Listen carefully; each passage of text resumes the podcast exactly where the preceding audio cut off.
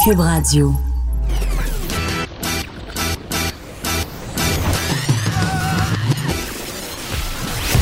Pour elle, il n'y a jamais de mauvaise question. De 13 à 15. Les effronter. Avec Geneviève Peterson.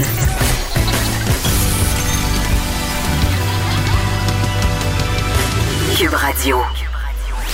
Bonjour tout le monde pour les deux prochaines heures avec vous. La ministre de la Santé et des Services sociaux, Danielle McCann, et la ministre déléguée à l'Éducation et ministre responsable de la condition féminine, Isabelle Charret, ont annoncé aujourd'hui le lancement des travaux qui mèneront à l'élaboration de la toute première stratégie nationale sur les commotions cérébrales. Et là, il y a le neuropsychologue Dave Ellenberg qui critique les standards qu'il juge inadéquats de la nouvelle stratégie nationale du gouvernement Legault.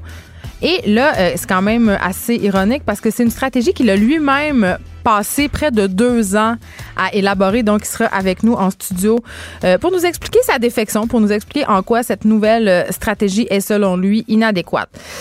Et là, euh, c'est le 25e anniversaire d'un organisme qui s'appelle La Rue des Femmes. Et pour célébrer, entre guillemets, cet anniversaire-là, l'organisme a voulu sonder la population de Montréal afin de connaître un peu les perceptions qu'on entretient à l'égard de l'itinérance et plus particulièrement, évidemment, de l'itinérance chez les femmes. Euh, je dois dire que les résultats du sondage que j'ai lu en entier témoignent vraiment euh, beaucoup de l'écart qui existe entre nos perceptions, la perception de la population et la réalité sur le terrain. Et vraiment, je pense que c'est le temps qu'on démystifie un peu l'itinérance, qu'on démystifie un peu l'itinérance et surtout ses causes. Hein. Euh, moi, je réalise, je, je réalisais en lisant les euh, les conclusions du sondage que j'en ai plusieurs des biais sur l'itinérance, sur l'itinérance au féminin en particulier, sans, des biais sans trop inconscients, sans trop le savoir, euh, parce qu'évidemment, euh, ici, les studios de Cube sont, se situent dans l'épicentre, si on veut, de l'itinérance à Montréal. Je crois que euh, on est au carré Berry face au parc Émilie Gamelin. Il y a presque deux, je pense qu'il y a comme 250 organismes qui viennent en aide aux itinérants dans notre coin. Et le matin, quand je m'en viens ici, euh, puis que je laisse mon auto au garage, euh, je dois faire une distance d'environ, je sais pas moi, 200 mètres. C'est pas très loin. Et sur ces 200 mètres-là, no joke, je rencontre 20 à 30 itinérants. Et à un moment donné, tu deviens blasé. À un moment donné, tu deviens habitué à voir cette misère-là. Puis c'est super triste, là. Puis j'ai honte d'avouer ça, mais tu deviens cœuré de te faire quêter. Tu n'as plus envie de les regarder.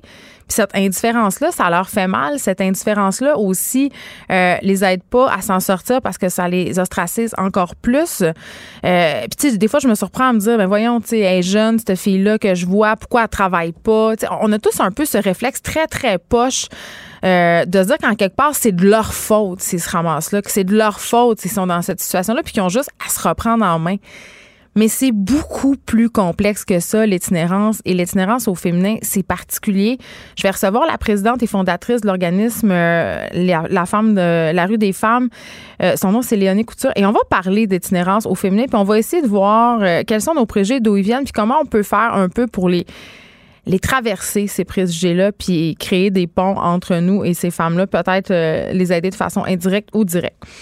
On aura aussi la professeure Isabelle euh, Côté qui s'intéresse aux familles, et là c'est particulier, elle s'intéresse aux familles ayant fait appel à une tierce personne euh, pour avoir un enfant. Donc, on se parle de don de sperme. Il y a des nombreux, nombreux, nombreux paramètres autour de cette question-là. Et la chercheuse s'intéresse particulièrement à comprendre euh, de quoi ont besoin les familles qui font appel au don de sperme après la conception. Dans quel état se retrouvent les enfants à l'adolescence? Euh, tu sais, un support psychologique avant la conception mais personne semble vraiment faire attention à ce qui se passe après. Donc, elle, Isabelle Côté, s'intéresse à ça et elle s'intéresse aussi au point de vue bioéthique. Est-ce que ces enfants-là ont le droit de connaître l'identité de leur donneur? On le sait euh, qu'il y a une nouvelle loi qui est passée au Québec concernant l'adoption. Hein.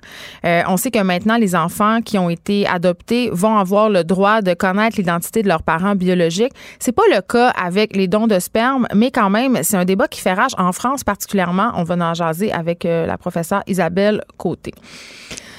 On se parle de recyclage. On s'est dit euh, qu'on ferait un sujet environnemental par semaine pour souligner la marche euh, pour lutter contre les changements climatiques qui aura lieu vendredi à Montréal.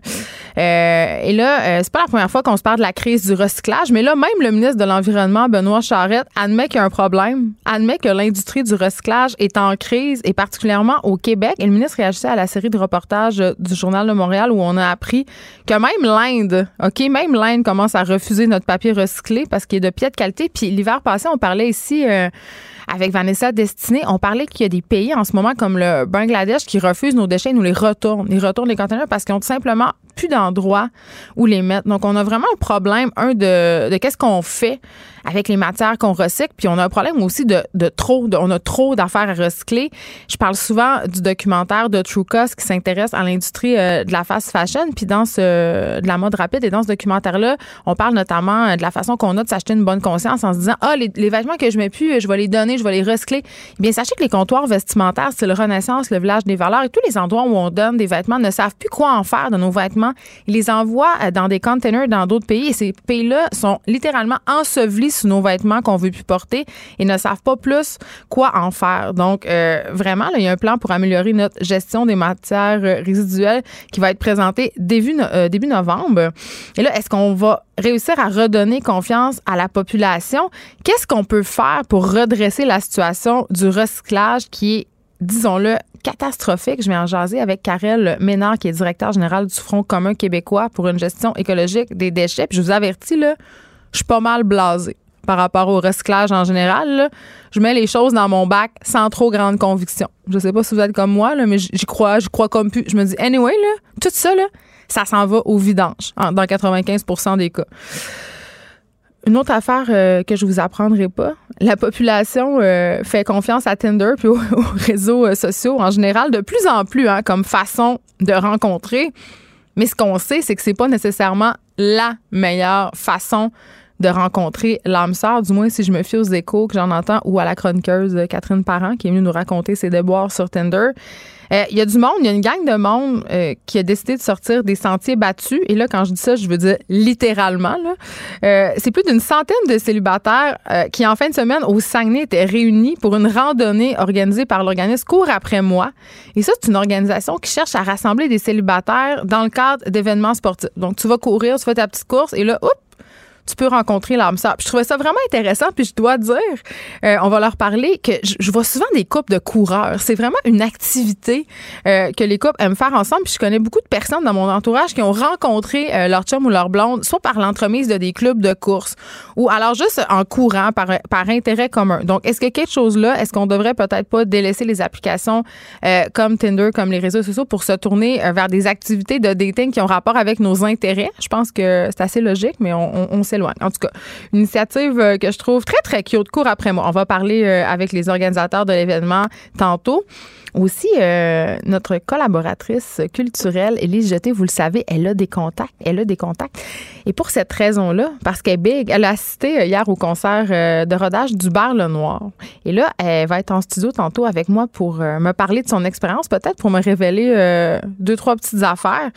Mais en tout cas, Hubert Lenoir qui nous a habitués quand même à de la grandiloquence, ça, c'est Hubert Lenoir est un événement en lui-même. Donc, j'ai bien hâte de savoir ce qu'Élise Jeté a pensé de ce concert de rodage. Notre chroniqueur littéraire, David Canté, sera là aujourd'hui. Et là, j'aime ça aujourd'hui parce que je le dis souvent. Euh, puis je sais, là, on n'est pas habitué d'avoir de la littérature dans des émissions d'affaires publiques, de parler à des auteurs. Mais moi, j'aime le faire parce que je me dis, la littérature, c'est pas juste la littérature. Je trouve que les livres, c'est un incroyable vecteur social, puis on peut souvent partir d'un livre pour parler de sujets de société, pour débattre. Euh, puis d'ailleurs, c'est souvent les livres qui me laissent pas indifférente parce que justement, ça suscite la discussion. Ce sont ces livres-là qui me plaisent le plus des formations professionnelles. Vous me direz là où ma passion pour la littérature rencontre celle que j'ai pour la communication et surtout le débat. Mais David Quentin euh, nous présente aujourd'hui deux auteurs qui participent à la discussion avec un grand D, la discussion sociale. Il viendra nous dire pourquoi il faut absolument lire Chris Cross et Maggie Nelson euh, vient d'ailleurs euh, de paraître euh, le livre de Chris Cross qui s'appelle Dans la fureur du monde. Hein, ça, ça en dit long. Je pense que c'est un livre engagé. Et Bluets de Maggie Nelson, dont on a parlé l'autre fois avec David. Donc, il sera question de ces deux livres-là et pourquoi, évidemment, vous devez absolument lire ces auteurs-là qui sont de véritables vecteurs des grands sujets sociaux. Mais avant, ça circule depuis je dirais, une semaine euh, sur Facebook. J'ai vu ça passer plusieurs fois sur mon feed. Puis j'hésitais à en parler parce que je me dis, souvent, nous, les médias, on fait euh, une tempête dans un verre d'eau avec des affaires qui, somme toute, euh, parfois sont isolées. Puis je me dis, bon, est-ce que ça vaut la peine de faire une tempête dans un verre d'eau quand on est face à une situation qui se passe à un seul endroit? je me dis, c'est pas une situation qui est généralisée, mais là, l'affaire s'est rendue jusque dans les journaux. Et là, je me suis dit, OK. Euh, c'est une histoire révoltante. puis j'ai décidé d'en parler parce que même cette situation-là est rare, comme je le disais, des situations comme celle-là existent, mais dans une échelle moindre, dans plusieurs écoles du Québec. Et là, je vous explique. Je vous parle d'une école dans la région de l'Outaouais, OK? Je vous parle d'une école qui a entrepris de séparer les élèves de cinquième année en fonction de leur sexe. Et là, pour ceux qui regardent leur calendrier en ce moment et qui se demandent, écoute, on est en quelle année? On est en 2019. Donc, en 2019, dans une école de l'Outaouais, on pratique le ségrégationnisme selon le sexe. C'est ça qui se passe. Mais bon, tu sais, quand j'ai vu ça passer, j'essaie maintenant de prendre un peu de recul puis de pas pogner les nerfs tout de suite. OK? Je me dis, OK, c'est sûr que si une direction d'école, si des enseignants ont pris cette décision de séparer des élèves de cinquième année, c'est qu'il doit avoir une raison. OK? Euh, puis, honnêtement, c'est clair. Vous le savez, je le dis souvent, je suis persuadée. Il y en a des, différences fondamentales entre les garçons, entre les filles. Euh, je me dis aussi qu'on peut pas nier les difficultés auxquelles font face les jeunes garçons à l'école. Ils décrochent plus, ils poursuivent moins aux études supérieures. Bref, on a vraiment un problème avec nos garçons euh, et l'école. Et je me suis dit, bon, peut-être qu'à cette école-là, c'est un peu ça qu'on essaie de contrecarrer sais, je pouvais comprendre jusqu'à une certaine limite. Je me dis peut-être que ça peut avoir du bon, peut-être qu'on peut, euh, gérer ça mieux. C'est quand j'ai lu les explications des enseignants de l'école sur ce que feraient les élèves dans leur classe séparée que je suis tombée sur le derrière. Et là, je vous les lis, les explications, parce que je voudrais pas qu'ils se plaignent d'être dans le club des mal cités. OK? Donc, les enseignants titulaires de ces classes-là, donc les classes où on sépare les garçons des filles, expliquent que la classe de garçons fera plus de robotique de techno, de programmation. Tandis que dans celle des filles, quand on va enseigner les sciences, ça sera plus axé sur les plantes et le jardinage. Les plantes et le jardinage. Science, les plantes et le jardinage. Pardon. pour vrai, j'ai relu j'ai relu l'explication des enseignants titulaires genre huit fois parce que j'étais là peut-être j'ai mal compris la syntaxe, peut-être que le journaliste s'est mal mal retrans non. Mais non, c'est bien ça. Alors, on fera faire aux garçons plus de robotique, de techno, de programmation et les filles, elles, se contenteront des plantes et du jardinage. Hey, c'est clair que parce que j'ai un vagin, je m'intéresse vraiment plus au jardinage et vraiment plus aux plantes. Et je veux juste vous dire au passage que toutes les plantes que j'ai chez nous meurent. OK? Même les cactus, j'ai littéralement réussi à tuer un cactus. Ma mère peut nous appeler pour en témoigner, elle n'en revenait pas. Faut le faire là, je me dis, est-ce que vraiment les préjugés selon lesquels les petites filles aiment le rouge à lèvres et les petits garçons, les dinosaures, sont encore d'actualité? Si on en croit cette école de l'Outaouais, on dirait bien que oui. Sérieusement, j'imagine même pas les parents, OK, les pauvres parents qui ont dû expliquer à leur enfant du sexe faible que, ben, coup, il allait devoir faire du jardinage au lieu de la robotique. Et je lisais un, professionnel des sciences de l'éducation euh, dans le journal au sujet de, des classes non mixtes. Puis il disait il n'y a rien dans la recherche qui indique que c'est bénéfique, OK, de séparer les garçons des filles, ni de les mettre ensemble. On n'a pas de données. Il me semble que c'est assez clair, là. Rien dans la recherche actuelle n'indique que c'est une bonne chose de séparer les garçons des filles. Alors pourquoi, pourquoi le Québec a abandonné les classes non mixtes depuis genre des décennies. On séparait les enfants à la base pour des raisons judéo-chrétiennes. Je veux dire, on avait peur littéralement que les petits gars et les petites filles, les petites filles fassent des cochonneries. Point barre, c'était pour ça qu'on les séparait. Mais là, on n'est plus là, pas en tout, vraiment plus. Puis c'est aberrant de constater qu'il y a encore des adultes qui pensent que séparer les gars et les filles, c'est la solution. Euh, puis là, je vous l'ai dit, ça existe à une échelle moins drastique. Dans plusieurs écoles au Québec, là, on sépare peut-être pas des enfants dans des classes différentes, mais on voit encore des journées pédagogiques où on sépare les garçons des filles, où on fait faire du sport aux garçons, euh, tandis que les petites filles, elles, se voient offrir des activités d'intérêt féminin, comme genre se mettre du vernis à ongles ou se coiffer. Pour vrai, c'est arrivé à l'école de mes enfants. Cette, journée-là existe dans plusieurs écoles du Québec. On a des activités orientées, genrées. Euh, et là, la commission scolaire des draveurs, où se passe cette fabuleuse histoire en Outaouais, se, se défend en disant que c'est une initiative enseignante. OK? Mais justement, je m'excuse, mais c'est le rôle de la direction d'école et des commissions scolaires d'établir le genre d'école puis de classe dans lequel nos enfants vont évoluer. Est-ce qu'on veut vraiment apprendre aux garçons puis aux filles qu'il y a des activités qui devraient davantage les intéresser selon qu'ils ont un pénis ou un vagin? sérieux, je, il faut travailler avec les intérêts de chacun. On peut pas faire de généralisation. Je veux dire, chaque personne est différente.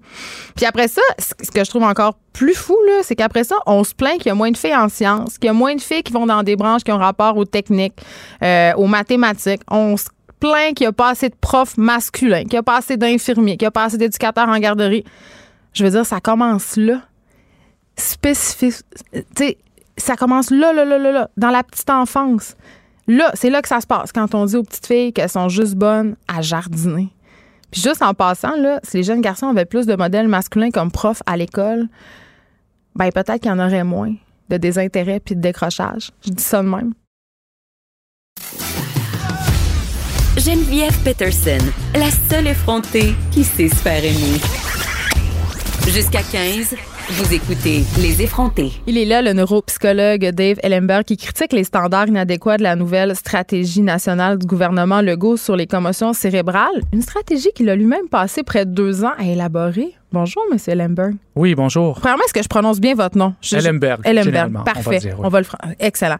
Donc, vous avez travaillé deux ans au projet d'élaboration par le gouvernement du Québec d'un nouveau protocole, on peut dire ça, concernant euh, la gestion des commotions cérébrales. Et là, vous sortez publiquement aujourd'hui pour vous dissocier de cette initiative-là? En, fait, je travaille sur l'ensemble du projet depuis 2014. Donc, à l'époque, c'était la ministre Marie Malavroy du Parti québécois qui est venue me chercher afin de, de, présider un groupe de travail sur les commotions cérébrales.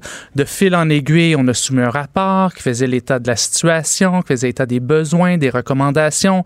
Après cela, le relais a été pris par le ministre Paul Duc, le fameux ministre Paul Duc, hein, qui, c'est certain qu'il a semé une certaine controverse, mais qui était très, très impliqué dans ce projet-là, très par Quelle était-elle cette situation-là, justement? Il y a eu plusieurs constats, mais le constat principal euh, à l'époque était que les gens sur le terrain ne savaient pas quoi faire, ne savaient pas comment prendre en charge les commotions cérébrales. Euh, on, si on, on, va sur Google, on va sur Internet, on trouve plein de choses et les gens étaient mélangés. Donc, nous avons proposé de mettre sur pied un protocole de gestion des commotions cérébrales qui s'appuie sur la littérature scientifique et les meilleures pratiques dans le domaine. Et donc, euh, le relais a été repris après cela par Monsieur François François Blais, encore, qui était ministre aussi, ministre de l'Éducation, qui lui aussi a été très impliqué dans le projet. Monsieur Blais m'appelait à mon bureau pour connaître l'avancement des travaux. Euh, j'ai rencontré Monsieur Blais, comme j'ai fait aussi avec Monsieur Bauduc plusieurs fois, parce qu'il désirait comprendre, euh, dans le fond, l'état de la situation, ce qu'on devait faire. En 2017, on a mis sur pied un protocole qui était rendu public, un protocole de gestion des commotions cérébrales qui avait pour but d'outiller monsieur et madame tout le monde sur le terrain. Des parents, des parents souvent qui ont gagné à la courte paille d'être l'entraîneur euh, de l'équipe de hockey, de l'équipe de soccer. Et, et, et donc là, euh, depuis les deux dernières années, on travaille sur la mise à jour, ce qui est normal de mettre à jour ce protocole-là parce que la science évolue beaucoup, les pratiques évoluent beaucoup, évoluent beaucoup, et également de mettre en place d'autres mesures de, pour sensibiliser, pour éduquer, pour informer. Donc, ça fait longtemps qu'on travaille là-dessus, qu'on m'a donné le mandat de travailler là-dessus. Toutefois, mon constat est que malheureusement, depuis la nouvelle administration, depuis l'arrivée de Mme Charret, il n'y a pas grand-chose qui se fait. Il y a un désintérêt, c'est quoi? J'essaie de le comprendre. Vous savez, et, quand Mme Charret est arrivée euh, et qu'elle a pris le relais, j'avais vraiment de grands espoirs. Écoutez, Mme Charret, c'est une athlète, c'est quelqu'un du, milieu, c'était quelqu'un du milieu sportif. Et puis, en plus, ce que le gouvernement Legault a fait, qui est assez génial, lui a donné ce ministère-là, une grosse partie de son ministère et les loisirs et le sport. Donc, c'est plus accessoire comme c'était avant. Malgré cela, Jamais eu de contact avec Mme Charret. Euh, elle m'a jamais appelé et dire Écoute, Dave, je veux qu'on s'assoie. Je veux que tu m'expliques maintenant l'état de la situation, comment les choses ont évolué depuis que tu travailles sur le projet, hein, depuis 2014. Quels sont les chantiers selon toi? À la place, moi, j'ai constaté des, des, problèmes, que le, les, ce qu'on devait faire euh, évoluait peu. Donc, j'ai alors pris les devants. J'ai contacté Mme Charret afin de lui faire part de la situation, qu'il y avait un manque de collaboration à la direction de la sécurité dans le loisir et le sport pour faire avancer nos projets. Ça a été très, très difficile pour moi d'avoir même un entretien avec Mme Charret. Finalement, j'ai eu un petit 20 minutes durant lequel je lui ai fait part de mes préoccupations et aucun suivi. Mais euh, on jase, là. Est-ce qu'on pourrait soupçonner que Mme Charret est moins sensible à la situation parce que dans son sport, le patinage de vitesse, les commotions cérébrales ne sont pas vraiment une problématique? Je le sais pas. Je peux, je peux pas formuler des hypothèses. Mais vous savez, moi, je peux vous dire que M. Bolduc, M. Blais, M. Blais n'était pas issu du milieu de la santé. Je pense pas qu'il était issu du milieu du sport. Euh, il était issu du milieu de l'éducation. Il était très sensible à la situation. Comme oui, parce que ça a des M. effets. M. Blais m'appelait à mon bureau pour, pour, connaître, pour connaître les avancements. Mme Charret, alors, euh, pour, pour qui j'avais de grands espoirs, m'a montré aucun intérêt. Lorsque je lui ai fait part de mes préoccupations, j'ai eu aucun suivi. Alors, on a travaillé vraiment, j'ai travaillé très fort avec l'équipe de la direction de la sécurité dans le loisir et le sport, en fait l'ancienne équipe, pour mener à jour une mise, pour, pour arriver avec une mise à jour de ce protocole-là. Et là, avec tous les changements, mais ça tombait en deux chaises. Euh, avec tous les changements, on me dit oui, Dave, euh, euh, on, on, comprend tes préoccupations, mais on est trop serré dans le temps pour les mettre en place. Euh, on, on, renouvelle, euh, dans le fond, on, on, fait quelques petites modifications hyper accessoires sans savoir pourquoi. Donc, on a coupé des sections importantes, essentielles à cette, lors de la mise à jour et qui devaient être présentées aujourd'hui. Et finalement, peut-être parce que j'ai envoyé un courriel à la ministre il y a deux semaines lui disant, regardez, avec le manque de collaboration, le manque de transparence, le manque de suivi, les lacunes dans cette mise à jour que je vois, les erreurs que je vois dans la mise à jour, moi, je me dis ceci. Vous savez quoi, silence radio? Un, des experts appelle la ministre, envoie un courriel à la ministre pour lui dire qu'il est préoccupé et qu'il se dissocie d'un projet, projet sur lequel il travaille depuis cinq ans. Elle, elle n'est pas rentrée en contact avec moi. Mme Charret n'a pas tenté, ne pas appelé, elle ne m'a pas envoyé de courriel pour qu'on se parle afin que je puisse lui faire part de ces préoccupations-là. Donc oui, je considère qu'il y a un manque d'intérêt de sa part.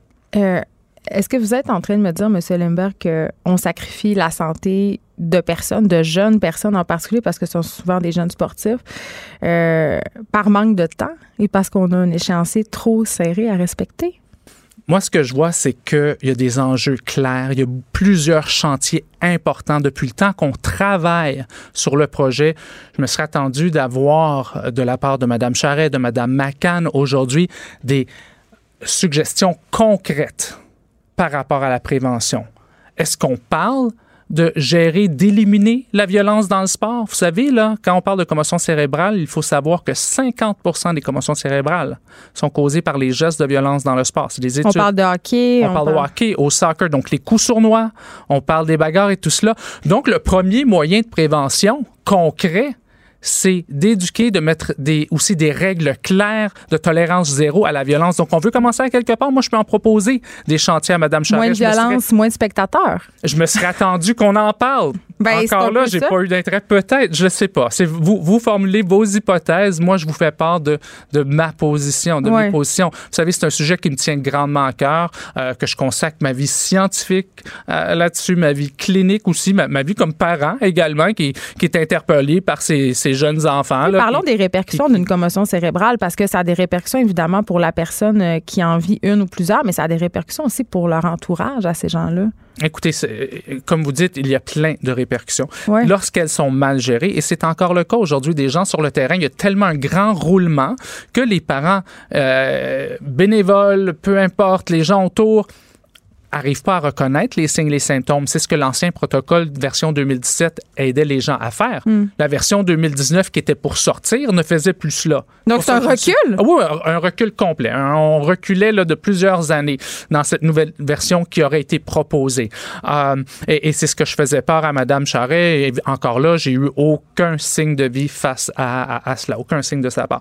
Et donc oui, les répercussions, c'est des jeunes qui peuvent avoir ou développer des troubles d'apprentissage à cause de cela qui aussi, si on accumule des commotions cérébrales, là, on peut arriver et on, cela peut laisser des séquelles. Et c'est ce que M. Ciccone, euh, qui est euh, évidemment député au Parti Il était là libéral, hier pour en parler. à- à- à- nous disait, nous disait il y a quelque temps dans ce qu'il proposait, c'était de trouver des moyens pour qu'on puisse euh, savoir si un jeune a eu des commotions cérébrales à, d'autres moments dans l'année. Imagine le jeune qui, joue au soccer cet été, il y a une, deux commotions cérébrales, il commence le, hockey, présentement sa saison de hockey, ça arrive très fréquemment, et table rase. On ne sait pas, on ne connaît pas son historique. Donc, le principe derrière ce que M. Ciccone proposait était excellent. Là, les moyens, par contre, le véhicule, j'avais, j'avais plusieurs euh, au- au- aussi plus, Je crois que moi, ce que je m'attendais, c'est que Mme Charret prenne le projet de M. Ciccone et, et l'aide, lui fournisse les ressources pour mieux le développer parce qu'il n'était pas abouti de la façon qu'il était proposé. Mais l'idée, par contre, le principe derrière était excellent et même essentiel. Et c'est pour cela qu'aujourd'hui, je suis vraiment atterré par cette conférence de presse qui est complètement vide.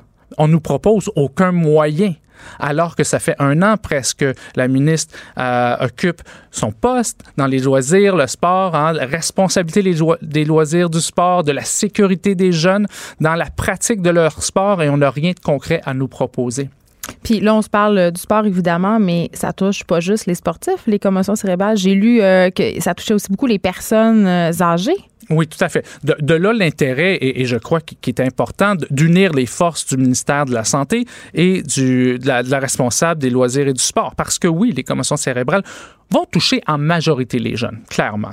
Euh, Les jeunes qui pratiquent un sport. Mais après cela, évidemment, il y a les gens qui ont des traumatismes crânio-cérébrales légers ou commotions cérébrales à la suite d'un accident de voiture.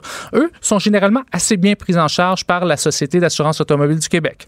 Mais par contre, euh, Ici, dans le coin, sur le plateau, nos, beaux trottoirs bien glacés en hiver sont aussi responsables d'un bon nombre d'accidents. Ce- Ces personnes qui me consultent en clinique, qui vont souffrir de commotion cérébrale et qui, là, n'ont pas de ressources, n'ont pas de soutien, euh, n'arrivent eux-mêmes pas à comprendre ce qui leur arrive et oui, ils ont besoin de soutien. De là, l'importance et l'intérêt d'unir les forces là, des deux ministères pour élaborer euh, une solution nationale. Mais en même temps, il ne faut pas confondre les besoins des jeunes du milieu sportif, qui sont très différents des besoins de monsieur et madame tout le monde, parce que la récurrence dans le sport, comme monsieur, Ciccone le soulignait, lors de la pratique d'un ou quelques sports, mais on peut en avoir deux, trois commotions cérébrales dans une année. Et c'est là Plus on les- en a, plus les dommages sont importants. et que ça peut être grave. Contrairement à une commotion, je glisse, je me frappe la tête sur le trottoir, je prends quelques journées, peut-être une, deux semaines de repos, euh, je suis pris en charge par une équipe médicale, les risques que ça se reproduise sont quand même plus faibles. Alors oui, il y a une problématique particulière dans le milieu euh, ben, scolaire, avec les sports à l'école, et aussi dans le milieu sportif, qui a besoin d'une attention particulière. Ça fait cinq ans qu'on travaille là-dessus. On arrive aujourd'hui, pour moi, face à un mur où il y a plein de choses qu'on aurait dû faire, et on est encore à, oui, on va vous proposer des mesures dans la prochaine année. Hey, ça fait cinq ans qu'on travaille là-dessus. On espère vraiment que la ministre Charest va sortir de son mutisme et qui sait peut-être bien même venir s'expliquer ici même à ce micro. Merci, euh, Dave Ellenberg. Vous êtes neuropsychologue, neuroscientifique et directeur de l'Institut des commotions cérébrales. Merci beaucoup de nous Merci. avoir parlé. C'est à vous. Geneviève Peterson, la seule effrontée qui sait se faire aimer. Jusqu'à 15, vous écoutez Les effrontés.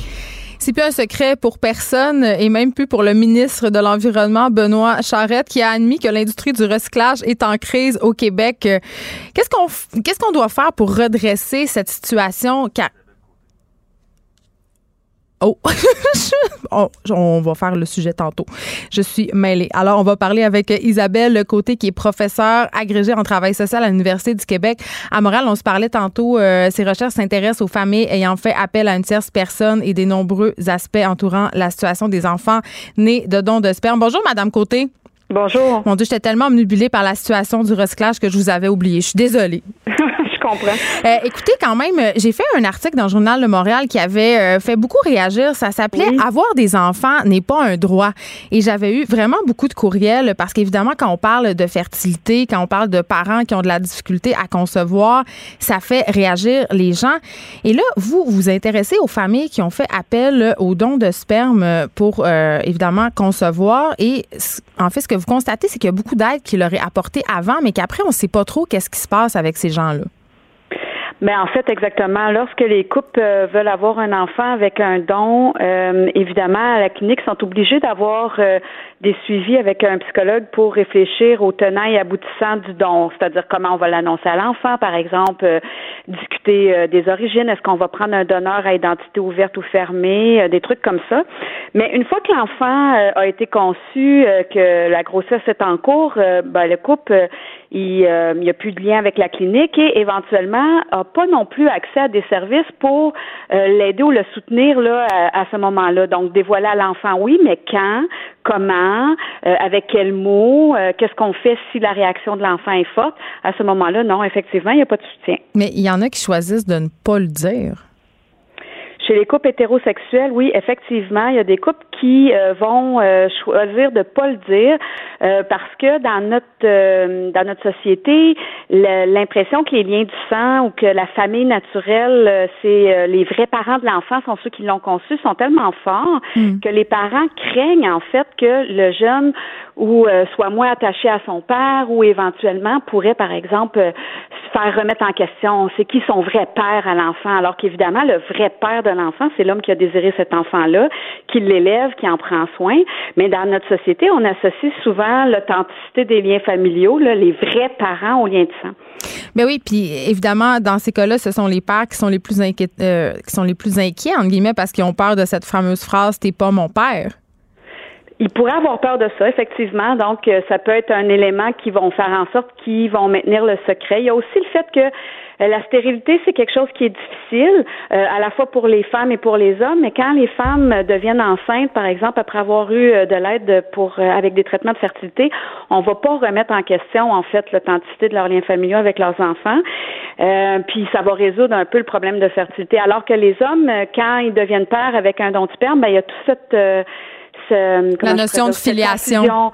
Oui, puis aussi entre la masculinité et la fertilité, il y a souvent une confusion qui va s'opérer aussi à ce moment-là, qui fait en sorte que les hommes ont tendance à être plutôt silencieux euh, avec le sujet. D'ailleurs, quand on parle de fertilité des hommes ou même de projet parental avec de dons du père, mais c'est souvent des femmes qui en parlent, comme par exemple vous et moi actuellement qui en parlons. Mais oui, puis on utilise aussi, puis je pense pas que c'est une bonne chose, souvent le terme impuissance, même si c'est pas lié exactement à ça, euh, on en parle quand il est question des problèmes de fertilité. Ça participe peut-être euh, de cet effet euh, de se dire que les hommes qui sont pas capables de concevoir ne sont pas de vrais hommes au sens euh, masculin du terme.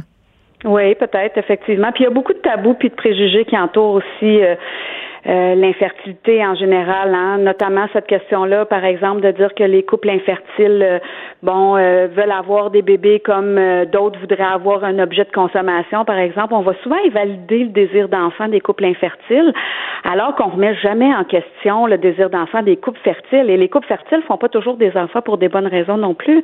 Donc, les couples infertiles, eux, ils vont avoir une grande réflexion par rapport à leur parentalité. Ils vont réfléchir à pourquoi on devient parent. Ils vont être, comment je pourrais dire, très investi éventuellement auprès de l'enfant parce que ça a été difficile pour eux de concevoir, mais socialement, on leur envoie tout le temps une image de parents de seconde zone. Donc, évidemment, ça fait que c'est plus difficile pour eux d'en parler.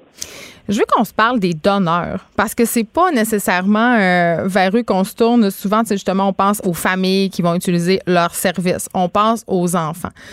Mais euh, tout le monde a vu le fameux euh, film Starbucks. Là. Je veux dire, les, les, mm-hmm. les, gars qui font des dons de sperme, est-ce qu'ils ont des problématiques, eux autres? Est-ce que, euh, par exemple, on pourrait s'attendre à ce que plus tard, euh, ils se mettent à se questionner, par exemple, sur euh, combien d'enfants ils ont? Ou moi, j'avais un ami qui se disait, quand je marche dans une rue, je me dis, oh mon Dieu, peut-être que cet enfant-là, c'est le mien. Est-ce que ça peut devenir complexe à gérer?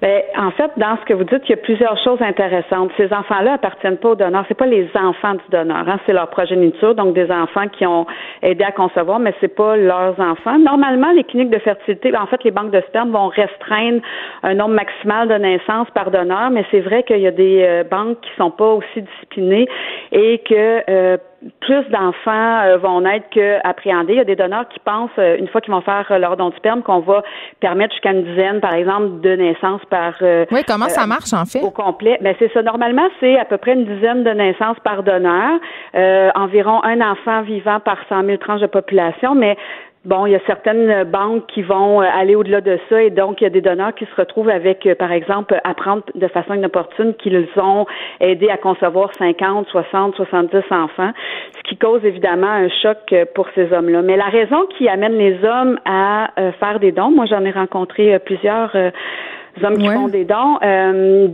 c'est souvent parce qu'ils ont été euh, socialisés à l'infertilité. puis l'objectif en arrière de ça, c'est vraiment euh, de redonner au suivant, d'aider des couples à avoir des enfants, soit parce qu'ils connaissent des hommes infertiles, soit parce qu'ils ont lu des reportages là-dessus. OK, c'est pas le mythe de l'étudiant qui a pas une scène qui veut aller se faire 100 pièces là?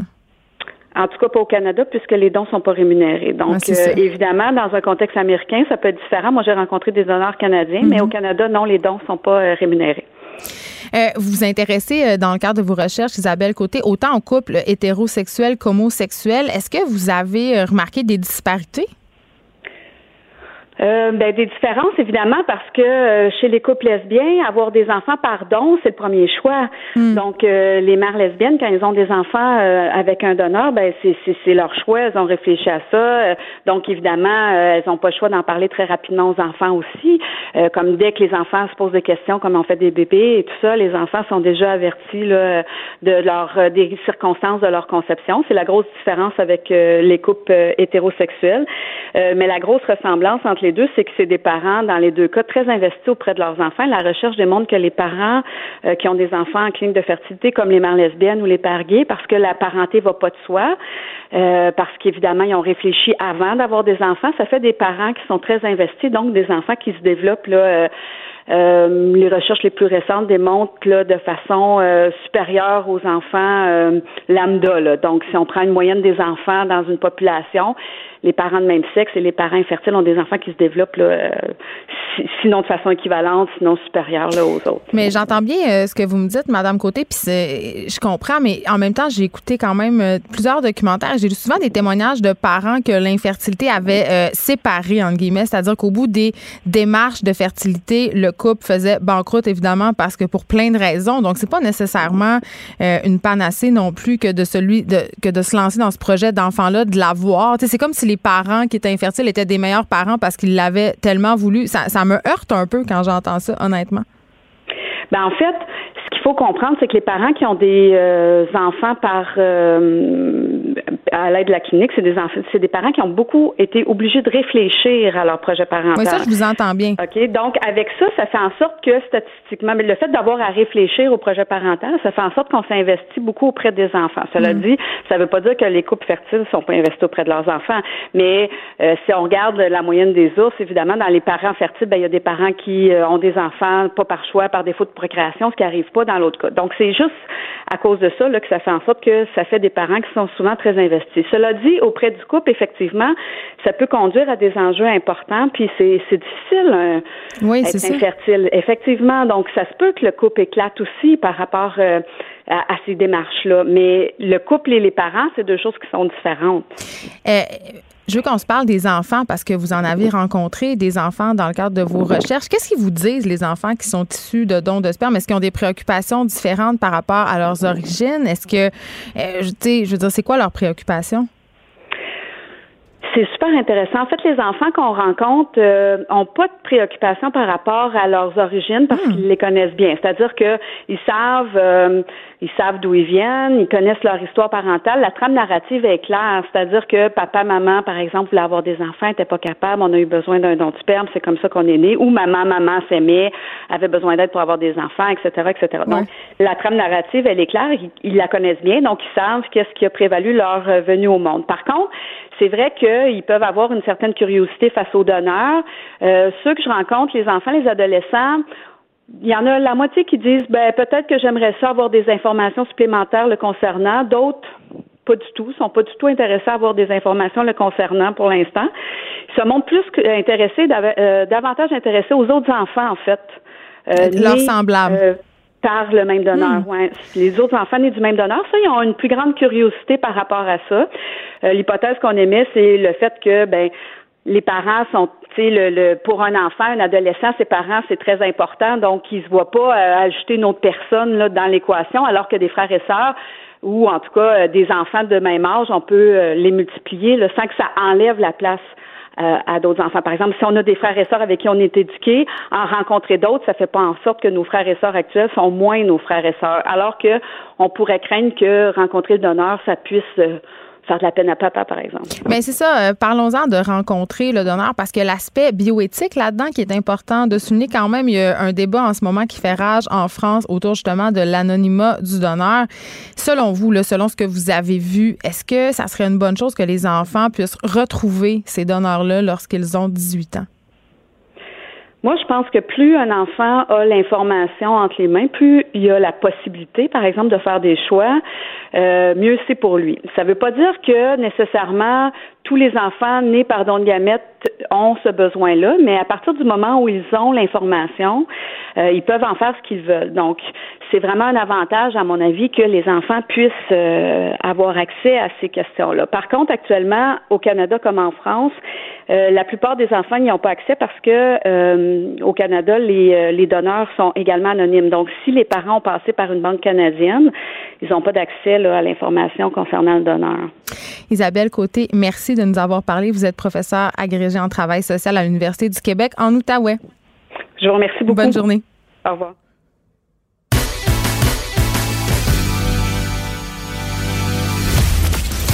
Elle ne tourne jamais sa langue cette fois avant de parler. Geneviève Peterson, féministe assumée.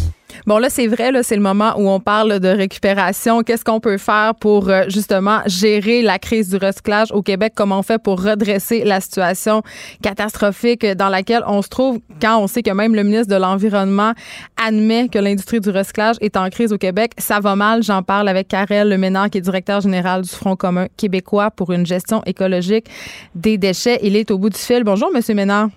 Bonjour, Mme Peterson. Écoutez, quand même, euh, c'est assez majeur, le ministre lui-même en personne qui parle même d'un point de rupture. Là.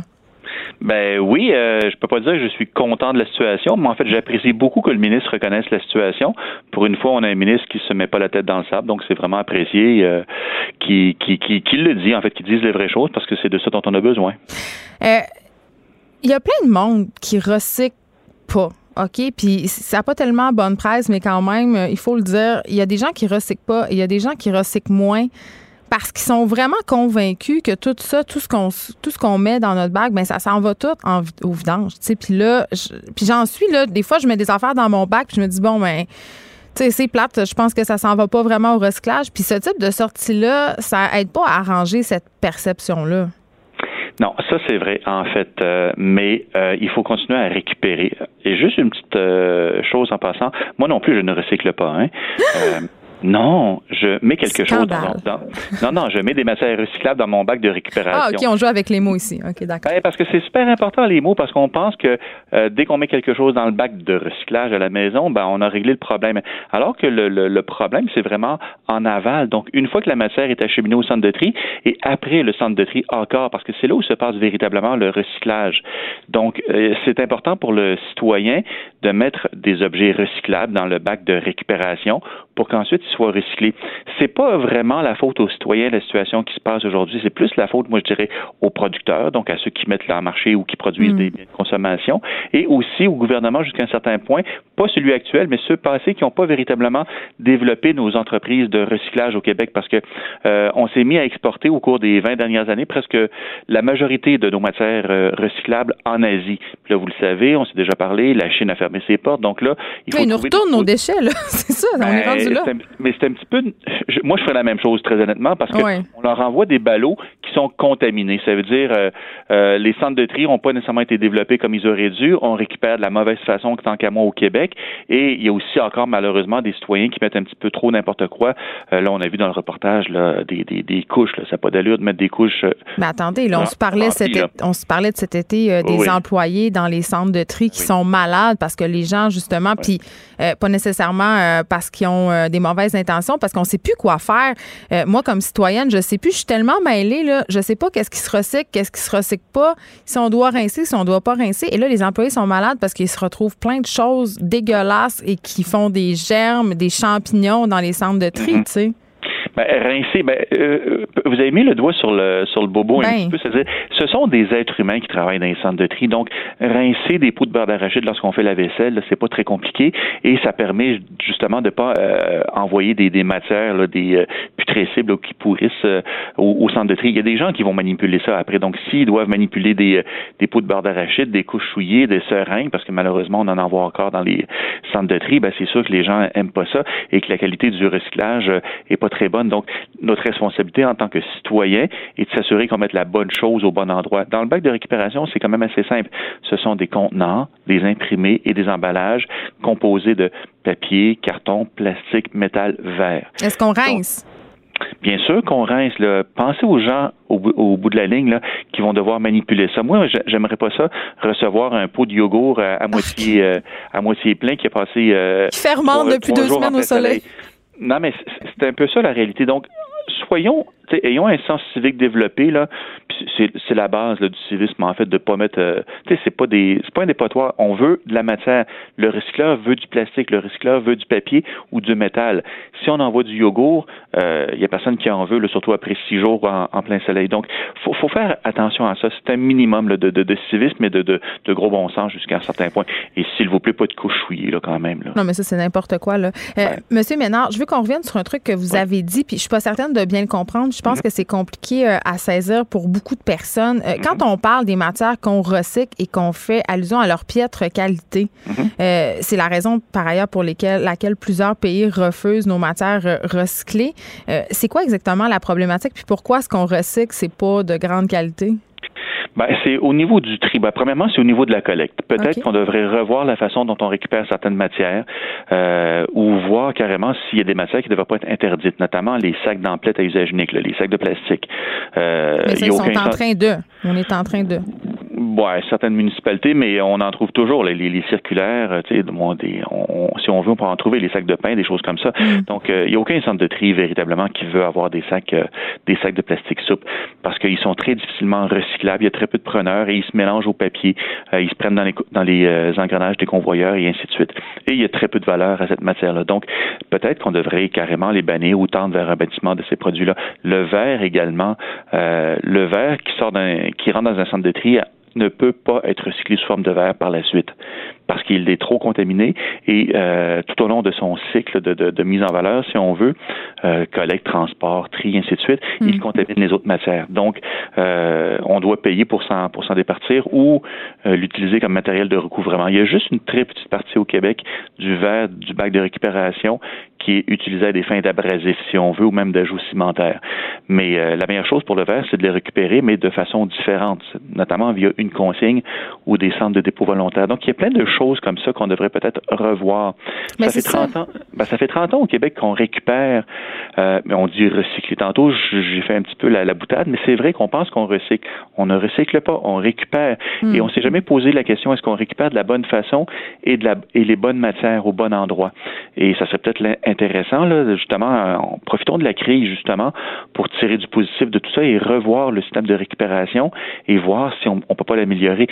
Euh, à la maison, il y a certainement des choses qu'on peut améliorer, mais au niveau des centres de tri également, euh, pourquoi on devrait absolument développer tous les centres de tri à la fine pointe de la technologie pour pas, pourquoi se- ne pas se, se- se concentrer pardon, sur quelques-uns qui pourraient se spécialiser dans de la fibre, le papier, le carton, d'autres dans le plastique, d'autres dans le métal?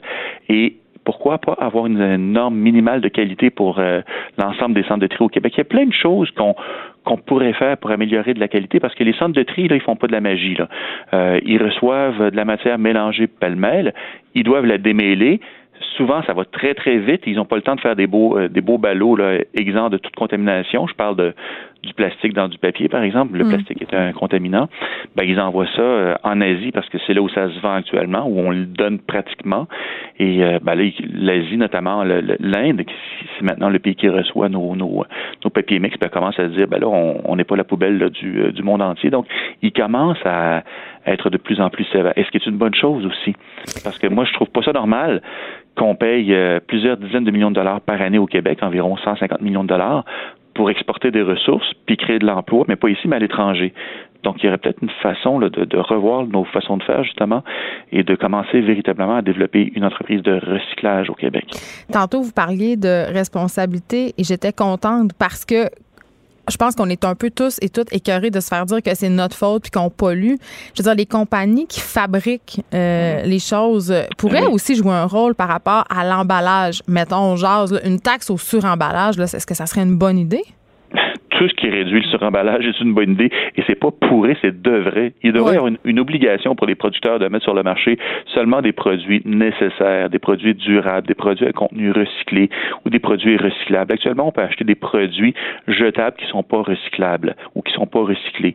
Et ça, c'est une aberration. Là, on est presque en 2020. Là, on parle beaucoup de changement climatique, mais les changements climatiques, c'est aussi dû à notre surconsommation. Donc, euh, en tant que consommateur, il faut faire des choix éclairés, mais aussi il faut que les producteurs nous offrent une offre de qualité au niveau des produits. Et ça, ils n'ont absolument aucune responsabilité. Ce sont les municipalités qui sont responsables de l'atteinte des objectifs de recyclage au Québec. Et on pense que ça devrait être l'industrie. Donc, on devrait transférer la responsabilité des objectifs de recyclage qui sont dans la loi les transférer des municipalités vers l'entreprise privée. Et là, je pense qu'ils vont peut-être faire des efforts s'ils sont responsables et si en bout de ligne, ils sont pénalisés financièrement. Euh, il y a des députés euh, et la députée de Québec solidaire en particulier, Ruba qui croit que Recyc Québec devrait prendre euh, devrait rendre davantage de compte. Elle a dit Recyc Québec a démissionné de son rôle et de sa responsabilité face aux lobbies qui, eux, ont géré le bac bleu et et l'industrie de l'emballage, dit-elle. Est-ce qu'on doit rendre rendre Québec responsable de tous les maux? Euh, ben non, mais ils, sont certainement responsables d'une euh, d'une partie de la situation et peut-être mm. donner à Recyc Québec ou à toute entité gouvernementale plus de pouvoir et de ressources parce que c'est pas nécessairement évident pour une société d'État euh, qui n'a pas les outils nécessaires pour imposer, notamment aux entreprises privées, d'être responsable des produits qu'ils mettent sur le marché. Ça prend des lois, ça prend des règlements, ça prend un ministère de l'environnement. Donc il n'y a pas de volonté politique, c'est ce que vous me dites. Ben, on commence à en voir. Et ça, c'est ça, c'est une bonne chose. parce que là, ça commence à donner des votes parce que là, les gens commencent à avoir peur de la crise environnementale. oui, mais le, le, le, parti au pouvoir, il est là depuis un an seulement. Mm. Donc, euh, en début de mandat, je trouve ça intéressant euh, et rafraîchissant, si on veut, de voir un parti politique qui, qui, qui fait quelque chose parce que euh, souvent, on attend jusqu'à la dernière minute et effectivement, juste avant les élections, on promet mer et monde en environnement, alors que là, on a encore quatre ans environ là, pour réaliser des choses. Et on espère, le ministre parle beaucoup d'une de, d'une réforme, si on veut, de la récupération au Québec là, qui va être annoncée cet automne, novembre. au mois de novembre quelques semaines. Donc, euh, c'est en pratiquement en début de mandat. Donc, nous, on trouve ça intéressant parce qu'il ne le fait pas à des fins électoralistes. il le fait vraiment parce qu'il a constaté un problème, puis il a constaté que ça fait ça fait des années que ça, dure le problème. Donc, c'est pas qu'on qu'on ne sait pas qu'il y en a un, c'est qu'il y a personne qui a jamais rien fait pour. Donc là, euh, on a très hâte de voir qu'est-ce qu'il va annoncer là, dans, dans quelques semaines. C'est drôle, on se serait peut-être pas attendu à ça venant de ce gouvernement-là. Donc, à ce niveau-là, je dois dire que je suis assez surprise. Merci beaucoup, Karel Ménard. Vous êtes directeur général du Front commun québécois pour une gestion écologique des déchets. Et grâce à vous, je sais désormais qu'il faut que je rince mes contenants. Et pas juste vous, tout le monde. Tout le monde. Rinçons nos contenants par respect pour les autres. On s'en va à la pause. Les effrontés. Deux heures où on relâche nos bonnes manières.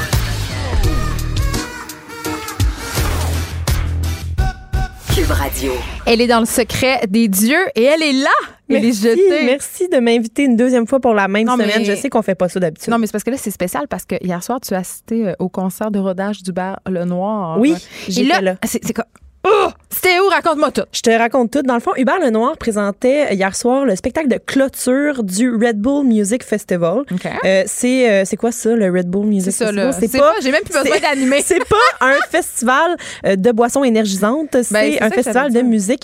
Et il débarque à Montréal et à Toronto au Canada, mais aussi dans d'autres villes dans le monde. c'est des gens qui parlent anglais, donc qui débarquent ici puis qui viennent organiser un festival avec des artistes, des spectacles atypiques en fait, avec des artistes d'ici d'ailleurs. Et euh, on était convoqués donc hier à un spectacle qui avait été décrit par Hubert comme un genre de rodage similaire à celui que font les humoristes avant de décider des blagues. Ils testent des affaires. Ils testent des affaires. Puis là, on sait qu'en ce moment, Hubert est en pause entre deux albums. Ah, mais il est comme, ouais, mais il est un peu bipolaire là, avec son Darlene. Oui, ben Darlene, là, Darlene est morte. Là, ouais, mais elle a revécu après ça, elle remonte. il, est comme, il, est comme, Dominique Michel au bye-bye. Là. Je ça va savoir de Darlene. Oui, mais ça Darlene, va jamais mourir. On va pas tuer Darlene. Ben Voyons, on va pas, on va pas faire ça. Mais il prend une pause donc pour euh, se concentrer sur des nouveaux projets et on a constaté hier soir que Hubert Lenoir va constamment pouvoir se renouveler. Il y a, il y a de l'imagination dans cette petite bébite-là. Geneviève, hier, on a vu tout ce qu'il était capable de faire et euh, il, il, niaisait pas avec la portion rodage là, en disant euh, rodage parce que... C'était vraiment pas point, quoi. Non, mais non, non, non. Ben, parce que là... euh, c'est pas dans ce sens-là, mais c'est plus parce qu'il est monté sur scène puis c'était écrit dans sa face en formation. Ah, oh, c'est très drôle. J'adore En grosses lettres noires. Fait que c'était quand même Élève au volant élève au volant. Et euh, avant que le show commence, d'abord, bon, on se présente dans un lieu atypique, une salle obscure sur Saint-Dominique. On arrive là, on doit ensuite monter dans un ascenseur avec un guide. Et là, J'adore ça, c'est tout, le temps théâtral. Là, évidemment, c'est un festival anglophone, fait que là, tout le monde nous parle en anglais, puis on est juste comme, ben voyons, là. Qu'est-ce que tu dit en français, s'il vous plaît? Oui, moi, j'ai dit en français, s'il vous plaît. Et là, on se retrouve dans un gymnase d'école secondaire. J'adore. En haut. Fait que là, on comprend pas trop qu'est-ce qui se passe. Il y a beaucoup de gens qui sont maquillés, un peu déguisés. Euh, ils nous vendent aussi des vêtements exclusifs. J'en ai pas acheté, là, mais qui ressemblent un peu au code vestimentaire d'Avril Lavigne euh, dans son premier album. Là. Avec une cravate? Euh, du carotté, avec des euh, genres de crop top, euh, mais des gros t-shirts à manches longues. En tout cas, des affaires comme ça. Et avec le, le, nouveau logo qui nous semble être le prochain logo du prochain album. C'est comme pas clair encore. Ben, c'est là. C'est ça. C'est un petit soleil. À côté, c'est écrit OK Bye. Fait que ça, c'est le, c'est le nouveau logo qu'on nous a présenté hier sur la, la nouvelle merch là, de, de Hubert Lenoir. Merch. Merch étant euh, le, le, matériel promotionnel lié à un je, artiste. Je taquine. Voilà. Je taquine. Et là, on sait qu'on va assister à un spectacle spécial quand on voit qu'il y a des paniers de basketball et tout. Puis là, on se dit, euh, qu'est-ce qui se passe? T'sais, il, il, nous avait promis des surprises. Là, on est issu dans un remake de Space Jam? T'sais, on le sait pas trop vraiment. Ça va être interactif. Ce qui se passe. Et là, autour de nous, il y a des gens, principalement de jeunes fans. Il y avait beaucoup d'adolescents, mm -mm, ouais, que... mais aussi euh, des gens d'autres âges, dont une dame euh, plutôt. Euh, elle m'a dit qu'elle avait 54 ans. Vous pouvez pas voir, mais elle marche présentement sur une douzaine d'eux. Une douzaine, mais elle, elle m'a parlé, la dame. la dame d'un certain âge. Francine. Francine. oh, elle, est, elle est venue de Drummondville pour voir Hubert, puis elle, elle, elle a dit Je vais dormir dans ma vanne pour, pour voir Hubert en rodage. C'est à quel point elle veut pas le manquer. C'est à quel point Francine, elle aime Hubert. Francine, elle l'aimait Hubert. Là, puis hier soir, elle était vraiment en feu, là, Francine. Je comprends. Et bon, là, c'est lundi soir. Tout le monde a un couvre-feu. Oui, puis là, on est surtout, c'est des adolescents dans la salle. Là. Où sont leurs parents? Où sont leurs parents? Là, moi, je me dis, voyons, il est rendu 9h30, c'est pas commencé. Vous êtes couchés, on, ces enfants on est arrivé à 8h, tu sais. Finalement, ça commence. Hubert Lenoir monte sur scène et il nous annonce qu'on va euh, assister à la naissance de quelque chose. Oh non, pas sa naissance. Non, pas la sienne. Et là, ça aurait été son genre. Ça aurait pu être spécial. Ça aurait pu être un peu trop, euh, excuse l'expression, fucked up. Ouais, ouais. Ça aurait pu être trop comme un vieux film de David Cronenberg. Mais c'était juste comme des surprises qui s'enchaînaient à une vitesse incroyable et tout était le fun. Ah! Oui, tout était vraiment le fun. Okay, là, au début, vécu de fun? là, il y a une chanson qui fait souvent dans son show, mais qui est pas sur l'album, qui s'appelle, euh, je pense qu'elle s'appelle Sucré Salé, mais je suis pas sûre, mais euh, ça parle d'être euh, à moitié garçon, à moitié fille. Euh, pas donc, de l'émission, là, qui passe à TVA. Non, c'est, ah. ça n'a pas rapport avec. Je euh, salé, hein, je sais pas, je te l'avais dit. Guy. Ah, okay. Guy Jodoin. Jodoin depuis littéralement 10 ans. Je sais, ça fait longtemps que j'ai J'ignore ça pendant qu'il est le nouvel animateur. Ça veut tout dire, mais Oui. je pense que Guy Jodoin, c'est rendu lui qui anime le tricheur. Oui, je dis ça euh, de oui, oui, oui, oui. Émission à laquelle j'ai aussi participé. Oui? T'es-tu dans toutes les émissions? Est-ce que je m'appelle? Francine? D'après moi, oui. Ensuite, il nous fait participer à une tune. Donc, il dit à chaque fois que je vais dire la la la, vous devez dire life. Puis là, il y avait comme une espèce de collaboration du public pour faire le refrain d'une nouvelle tune. Et par la suite, il a commencé à faire des chansons de The Seasons, qui est son, son ancien groupe, le- son ancien groupe avec son frère et d'autres euh, garçons. Et euh, c'est un groupe où je chantais en anglais. Tu veux dire des personnes qui s'identifient garçons, je pense. Oui, des personnes qui s'identifient. Oui, ouais, c'est ça. Et euh, je. Oui. Euh, donc, euh, la- il, a, il a fait la magnifique chanson. En fait, lui, il a dit euh, c'est la plus belle chose que j'ai jamais écrite. Puis c'est une chanson de The Mais Seasons. Calme-toi, t'as 22 ans. Et, et 25. Et Ah. euh, c'est la chanson Helpless Aren't We? Et on va aller en entendre un extrait. I'm counting on you, baby. C'est la plus belle chose que tu as jamais écrite, là. Mais sa, jeune, sa vie est jeune encore. Il y a, il y a mais la barre est pas très haute. Hein? D'autres choses. Mais c'est très joli. Euh, sinon, il, aussi, on a assisté à. Euh, là, il a dit, bon, le premier duo de la soirée, parce qu'il a dit, il y a des invités spéciaux dans cette histoire-là. Ben, j'espère. Et là, il y a des filles qui sortent de des gâteaux? Moi, c'est ma seule question. Il nous, non, il nous présente ah. une, une, magnifique femme qui monte sur scène. il, nous la présente comme étant Elle Barber. Euh, elle monte pour un duo sur la chanson, le grand classique de Claude Dubois de 89, plein de tendresse. Et là, ils chantent ensemble en duo. Puis là, à la fin de la chanson, euh, il dit Est-ce que tu veux t'adresser à la foule? Euh, Et là, elle dit Oui, euh, je chantais jadis sous le nom de Jeff Barber, donc je suis une, femme trans et je veux vous inviter à participer à une levée de fonds. dans le fond, il y a un nouveau groupe communautaire qui s'appelle Taking What We Need, qui fait en sorte qu'on aide les femmes à faible revenu qui ont besoin d'une transition à avoir leur transition. Donc, c'est vraiment, c'était vraiment des beaux messages qui étaient véhiculés. c'est ça qui est cool. Je peux te faire une confession? Vas-y. Eh, on dirait que j'aime plus Hubert Lenoir, le phénomène, genre, puis euh, l'être de performance que ses chansons. Qui me laisse assez comme. C'est correct, là, je veux dire, je trouve pas ça mauvais ni bon. Je trouve, je trouve que c'est des anodin, tu sais, mettons. OK. Mais le personnage, puis la façon le personnage t'intéresse. Non, non, mais la façon dont il est in your face, puis il est comme, je suis Jésus, et elle est tout chier, je trouve ça extraordinaire. Ouais, mais euh, moi, je, je, mettrais ça dans le, grand bagage de... Le grand tout. Le, grand tout de l'audace, Tu sais, il y a, l'audace assez facile, puis ça passe Il veut vraiment être un rockstar, j'aime ça. C'est beau, là, ouais, ouais. Euh, les tunes, les nouvelles tunes qu'il nous a présentées, ça, a des sonorités très new wave, années 80, ça mm. donne le goût de se crêper le toupette, puis de, vivre de quoi. Là. Euh, puis sinon, il a fait une tune qui a dit ça serait une tune que je, je, chanterais pas sur mon prochain album. Je voudrais que ça soit chanté par une star. Puis là, il a dit Céline Dion, par exemple. Ah, puis là, il va sûrement faire des démarches parce qu'on se rappelle qu'il avait essayé d'interpeller, je me rappelle plus, c'était-tu Kanye West? Je pense que oui. Oui, il, avait essayé d'attirer son attention avec bien peu de succès.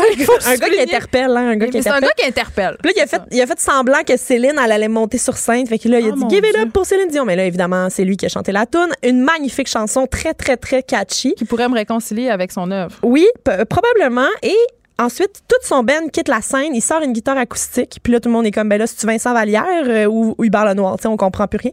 Et, là, il commence à faire des chansons en version acoustique.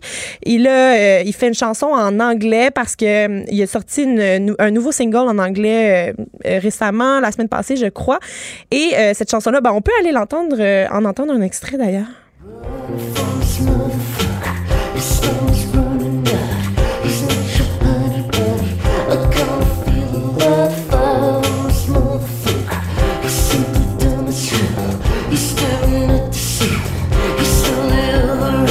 Donc, il a fait cette chanson-là qui est son nouveau single. Euh, moins ça. Oui, puis en fait, il chante en anglais euh, avec des featuring anglophones. Et là, il était comme, ben là, j'ai. traite à la nation. J'étais, hein. euh, entourée d'anglophones, fait que ça me donné le coup de composer en anglais. Fait qu'il nous en a fait une autre tout seul à la guitare, complètement épurée.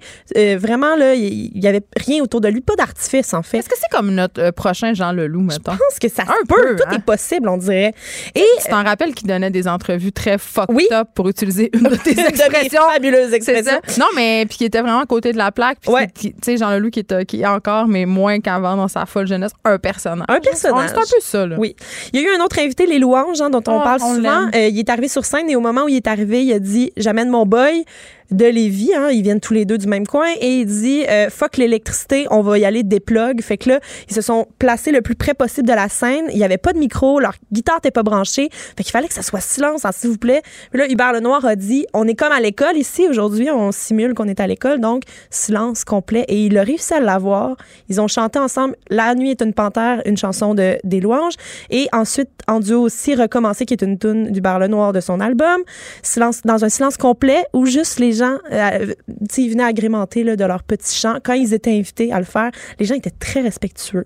Hmm. Et euh, fait que c'est ça. Fait que là, ça, ça, a terminé. Là, il a dit merci au festival. Vous parlez tout en anglais. Fait que thank you. Puis là, euh, il a dit aussi que la, présence des gens à ce show-là qui était un petit peu expérimental puis qu'il a été annoncé un peu sur le site puis on savait pas trop quoi s'attendre. C'était un peu broche à foin. Il dit c'est le fun parce que ça veut dire que vous êtes pas là seulement pour Filles de personnes qui sont gros hits mais que vous êtes pas là aussi juste parce que je me mets un trophée dans la bouche à la disque. Vous êtes là parce que vous avez envie de découvrir ce que j'ai envie de vous proposer. Fait Donc t'as passé un beau moment. Très reconnaissant. C'était beau, c'était le fun. Il y avait vraiment quelque chose de cool puis à la toute fin, ils ont lancé des examens euh, de maths. Comme à la fin de l'année. Oui, du plafond. Puis des rouleaux de papier de toilette comme euh, des enfants qui saccagent leur école la dernière journée. Oui. J'adore. Fait que là, on s'est déguisé. Évidemment, j'avais du papier de toilette partout autour de la tête. Puis j'ai des photos de ça? Oui, il y a des photos qui existent. mais Sur Instagram. Oui. Allons-y. Euh, puis euh, c'est ça, tous les examens avaient écrit dessus excellent B+. Fait que tout le monde a eu B+. Bon, bah, là, ça, ça me gosse. Oui, c'est ça. Et euh, j'ai envie euh, aussi de, de, te faire écouter une tune parce que là, ça a tout terminé, cette, belle affaire-là, en comme une danse scolaire, tu sais, un, un party de danse euh, dans l'école avec des chansons des années 2000. Ah, fait oui, que, du TLC. Il y a eu Teenage Dirtbag, chanson très 2000, très en 2000, puis je vais te laisser avec un extrait de ça. Merci, les jeter. Ça m'a fait plaisir. Oh oui.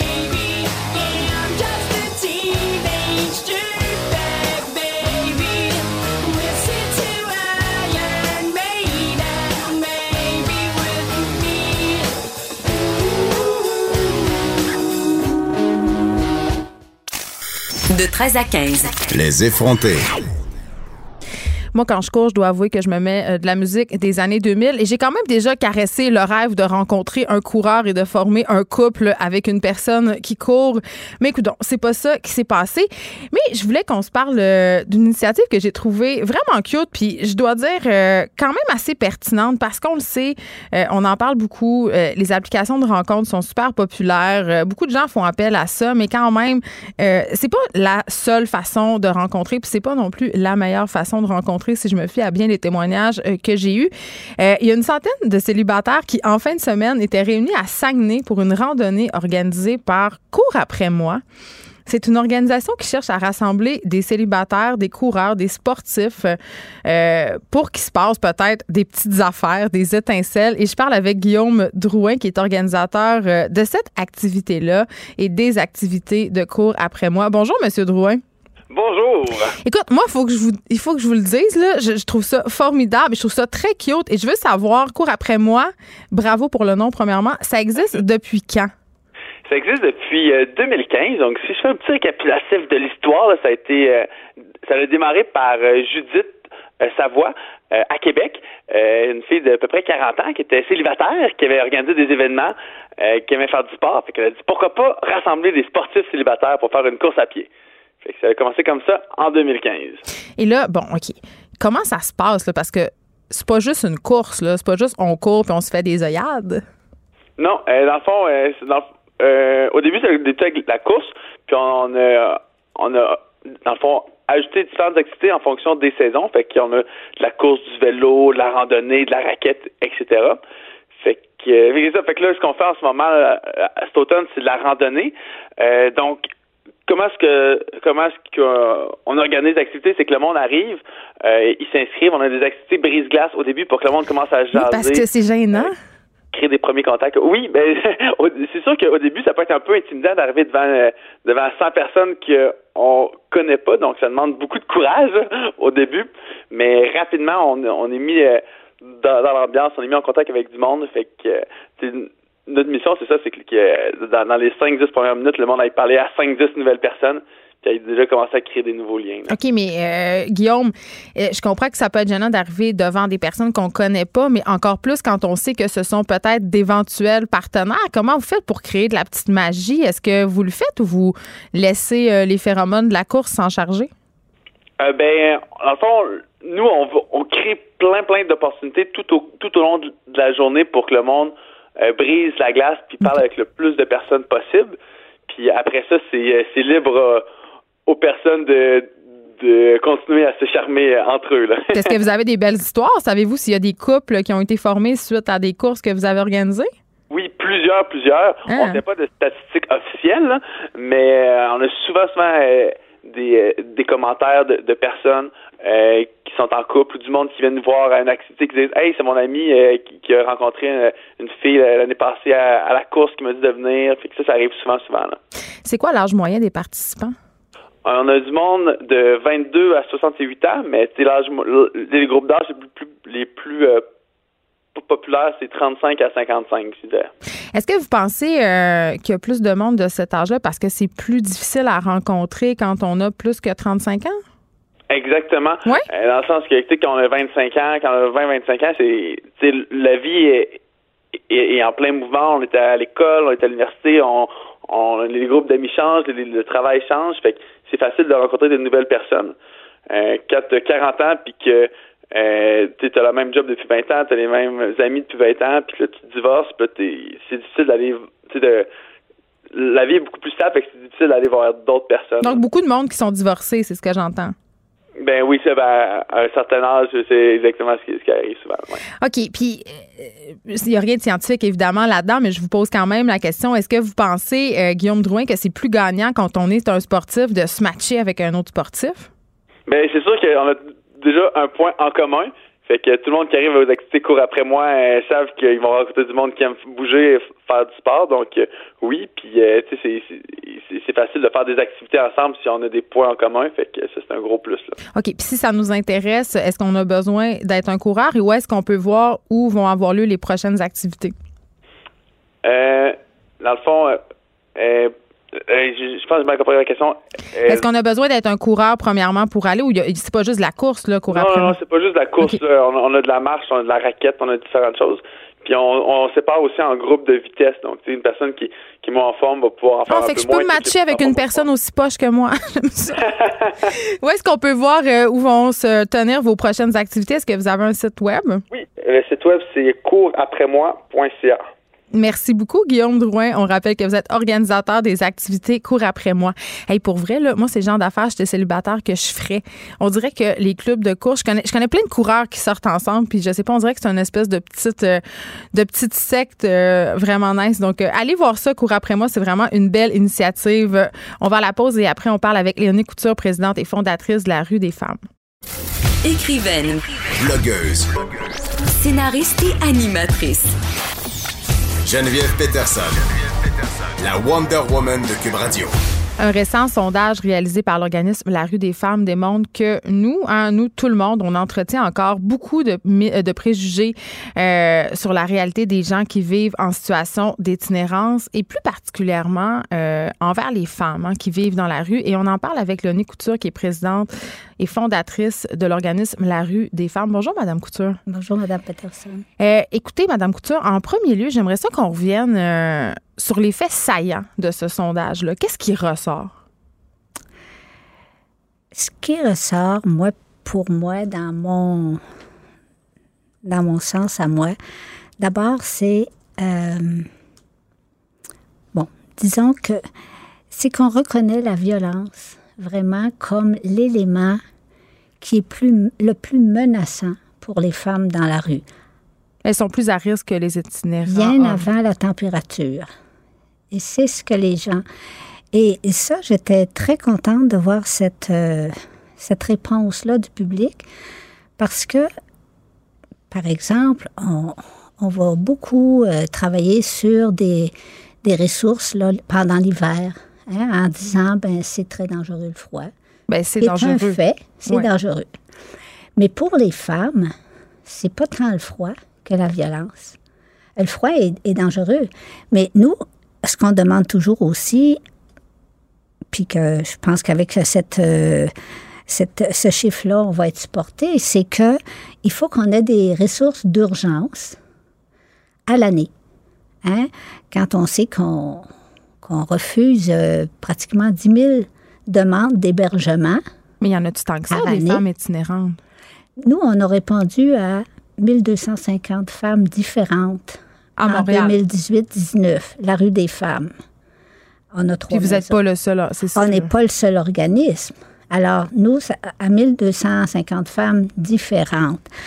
Alors, et en plus, on a débordé. Hein, on, a, on a quoi? On a à peu près, euh, on a 57 lits de base, puis on a 12 lits de débordement.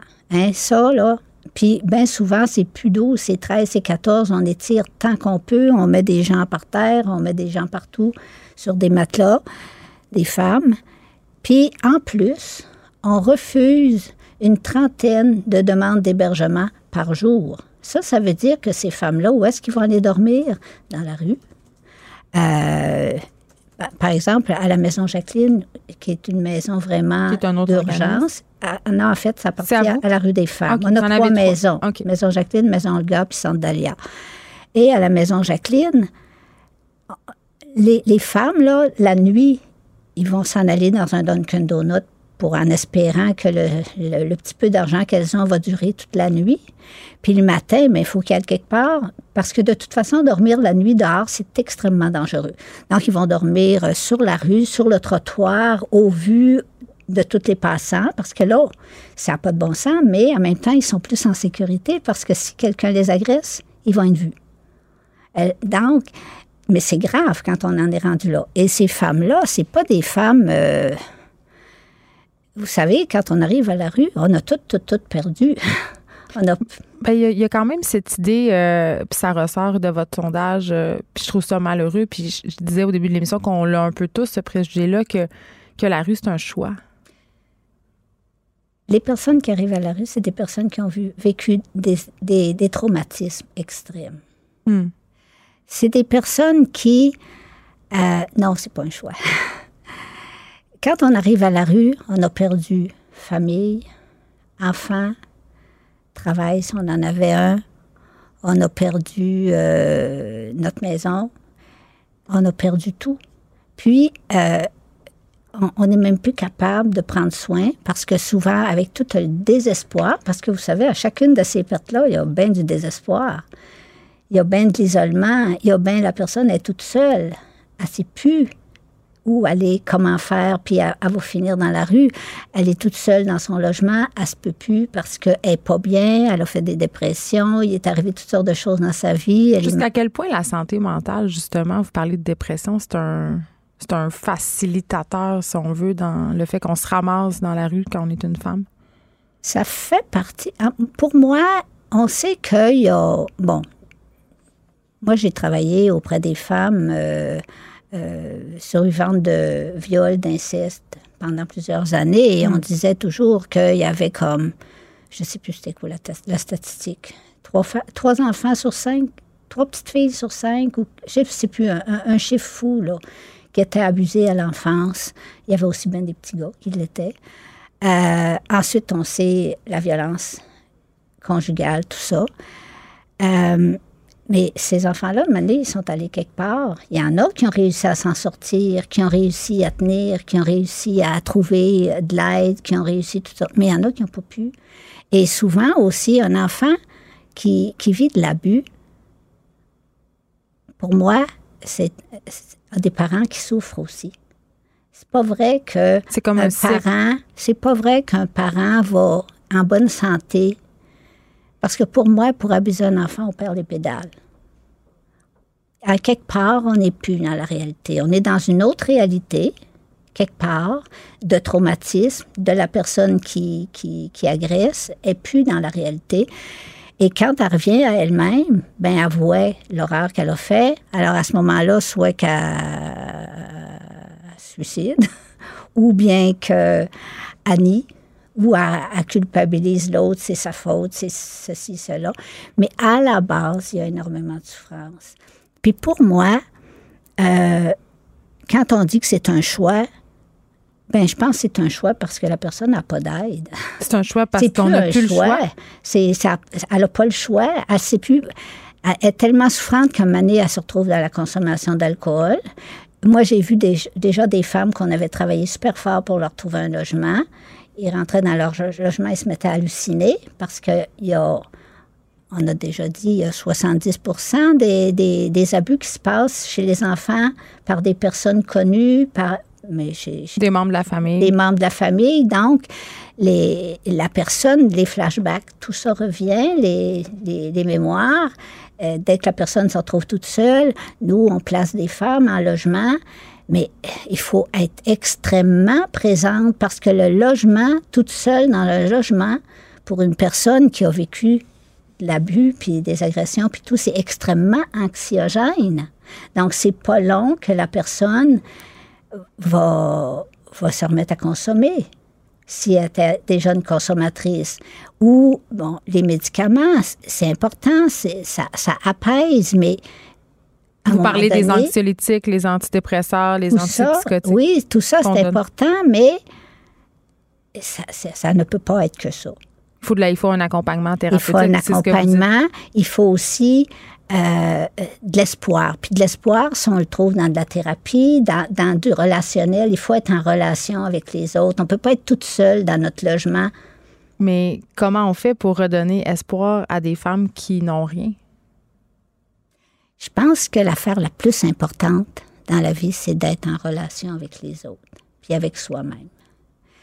On peut pas avoir grand-chose, mais si on se sent aimé, si on aime, s'il euh, y a des personnes importantes autour de nous, euh, qu'on peut compter, parce que les personnes importantes, c'est parce qu'on peut compter sur elles, mais mm. elles peuvent compter sur nous.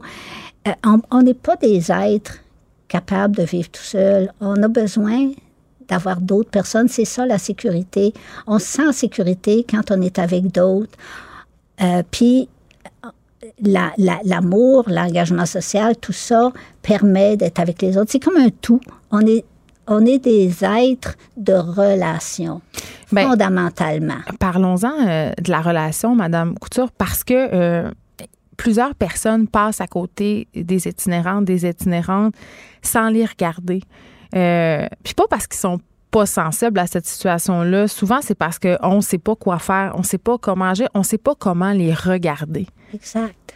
Mais parce que c'est des personnes qui sont trop souffrantes, on ne sait pas quoi faire. Mais on fait quoi? Donc, comme, mais c'est, moi, je pense, on a un système de santé, on a des gens. Moi, quand on demande à nos, à nos, à notre système de santé qu'on ait des maisons euh, où on peut accueillir les femmes à l'année longue, pas juste pendant l'hiver. Oui, on le sait que l'hiver, c'est dangereux, on ne veut pas trouver personne. Mais de la violence, il y en a aussi l'été. Mais de la violence. Puis quand on ferme, on les ferme, puis c'est, on a beau dire, on refuse 20, 30 personnes par jour, on a beau dire tout ça, on n'a pas de réponse. Je comprends, les gens dans la rue ont fini par se sentir impuissants parce qu'on n'a pas le soutien. Et sursollicités. Mais c'est pas à nous, les citoyens ordinaires, de s'occuper de, problématiques aussi graves. C'est comme moi, si euh, ma sœur a un accident d'auto extrêmement grave, puis j'ai pas d'hôpital où l'emmener, puis j'amène chez nous, qu'est-ce que je vais faire? Je ne saurais pas quoi faire pour l'aider. Ça va dépasser mes capacités, mes compétences. Donc, c'est ça, les gens dans la rue. Qu'est-ce qu'on fait à part que donner un peu d'argent, puis en, essayant de pas embarquer dans le préjugé que peut-être qu'ils vont le boire? Parce que même là, encore la Mais est-ce que c'est vraiment grave? Moi, je pose la question. Quand, il me semble que quand on donne de l'argent à un itinérant, ça ne nous concerne pas ce qu'il fait avec. Exact. Ça ne nous concerne pas. Puis, euh, moi, pour moi, mais comment ça se fait qu'une personne est obligée de quitter une personne aussi malade? Mais il y a beaucoup, il y a beaucoup le préjugé aussi, Madame Couture, euh, que les personnes qui quittent font, font assez d'argent, font plein d'argent et que de toute façon, il y a tellement d'organismes à Montréal qui sont logés, nourris. Oui, oui, oui. Ça, c'est... Mais souvent, les gens qui sont dans la rue en train de quitter, c'est souvent les personnes les plus maganées, puis c'est les personnes qui, qui ont de la misère à, à, qui sont pas facilement acceptées dans les organismes. Parce... Ben, pourquoi? à cause de leur comportement. Nous, à la rue des femmes, pour moi, une femme qui se présente chez nous, c'est une femme qui est extrêmement blessée. Donc, pour moi, à partir de ce moment-là, ma préoccupation, c'est comment je peux l'aider, cette personne-là, comment je peux la soigner? Euh, je suis pas là pour l'éduquer. Souvent, on pense que les personnes qui sont dans la rue, c'est parce que hein, euh, parce, parce qu'ils veulent pas assez, euh, parce qu'ils sont bien, parce que... Mais parce aussi qu'ils sont des malades mentaux. Ils sont des malades mentaux, mais qui sont extrêmement malades aussi. Mais puis c'est sûr que des fois, il y a des, des, personnes qui ont des problèmes de santé mentale. Ça peut éclater de temps en temps. Ça nous fait peur, malgré que on n'arrête pas de le dire que les, les, les malades mentaux, c'est vraiment pas des personnes dangereuses. On n'arrête pas de le dire, mais ils nous font peur. Il y a un comportement qui nous met mal à l'aise. Donc, ça peut être la même chose dans un organisme, une personne qui parle tout seul, qui a un drôle de comportement, ça fait peur. Ils se font refuser donc. Ils se font, vont se faire refuser. Euh, parce qu'aussi, les gens, on ne sait pas trop quoi faire avec. On mal. Parce que c'est aussi, moi, je pense qu'on doit commencer à penser qu'il faut développer beaucoup plus de, au niveau de la thérapie. Nous, chez nous, on parle de santé relationnelle. Ce qu'on dit, c'est que quand on a vécu autant de violence au niveau relationnel, on est ça devient très difficile de fonctionner. La violence, ça amène ce qu'on appelle aujourd'hui le syndrome de, stress post-traumatique. Et on commence à le comprendre avec les vétérans. Avec les vétérans, on est en train de développer tout plein de, programmes. Ces gens-là, ils étaient rendus dans la rue. Mais on, a commencé à comprendre qu'il y avait quelque chose à faire. Mais la femme qui a vécu de la violence, l'enfant qui a été abusé, c'est de la violence qui a plus de possibilités de lien avec ses, avec ses parents qui sont trop souffrants ou son père qui est trop souffrant puis qui, qui fait toutes sortes de choses qui n'ont pas de bon sens. Donc, c'est énormément de violence. Le papa ou la maman qui font des choses graves envers l'enfant, eux autres aussi ont vécu de la violence. Et quand on est dans ce cycle, c'est pas une espèce de cycle de violence. Pour moi, ça fait partie de ce qu'on appelle le syndrome de stress post-traumatique. Est-ce que vous pensez que des organismes comme le vôtre sont, sont considérés comme moins importants ou sont moins subventionnés parce qu'ils viennent, parce qu'il y en a moins des organismes qui viennent en aide spécifiquement aux femmes. Il y a plus de missions euh, pour les itinérants masculins? Bien, on, on, parle beaucoup des, des, des, ressources pour les hommes. On voit l'itinérance comme un problème masculin en général. Oui. D'abord, c'est des grosses ressources. C'est ça. Hein, il, il, accueille beaucoup, beaucoup de personnes. Chez les femmes, c'est plus petit en raison des besoins des femmes. Mais est-ce qu'il y a moins de femmes itinérantes que, que d'itinérants? Il y en a autant. Euh, au niveau de Statistique Canada, on, on mesurait, euh, je pense c'est au niveau de l'itinérance cachée ou d'itinérance tout court, les questions ont été posées. Je pense que c'est, euh, c'est 7 pour 8. C'est presque égal. On est presque égal, mais on n'a pas également de ressources. Les ressources sont différentes, les besoins sont différents. Euh, je pense qu'il y a aussi beaucoup de lits pour femmes, mais il en manque énormément. Il y a beaucoup d'itinérance cachée chez les femmes. Les femmes. C'est quoi de l'itinérance cachée? L'itinérance cachée, c'est une femme qui, plutôt que de se retrouver à la rue, va, va accepter de vivre dans une situation, dans un contexte de violence, euh, va se promener d'un ami à l'autre, va aller chez des. On appelle ça le. Le couchsurfing. Exact. Hmm. Euh, c'est un peu tout ça. Donc, et ça, on ne le voit pas parce qu'il n'y a pas personne non plus qui veut se faire étiqueter d'itinérant. Pas plus que ça, ça, avait du bon sens de se faire dire qu'on était des fous en 1960. Mais quand on a désinstitutionnalisé, où sont allés les fous? Dans la rue? Et là, on les appelle aujourd'hui des itinérants.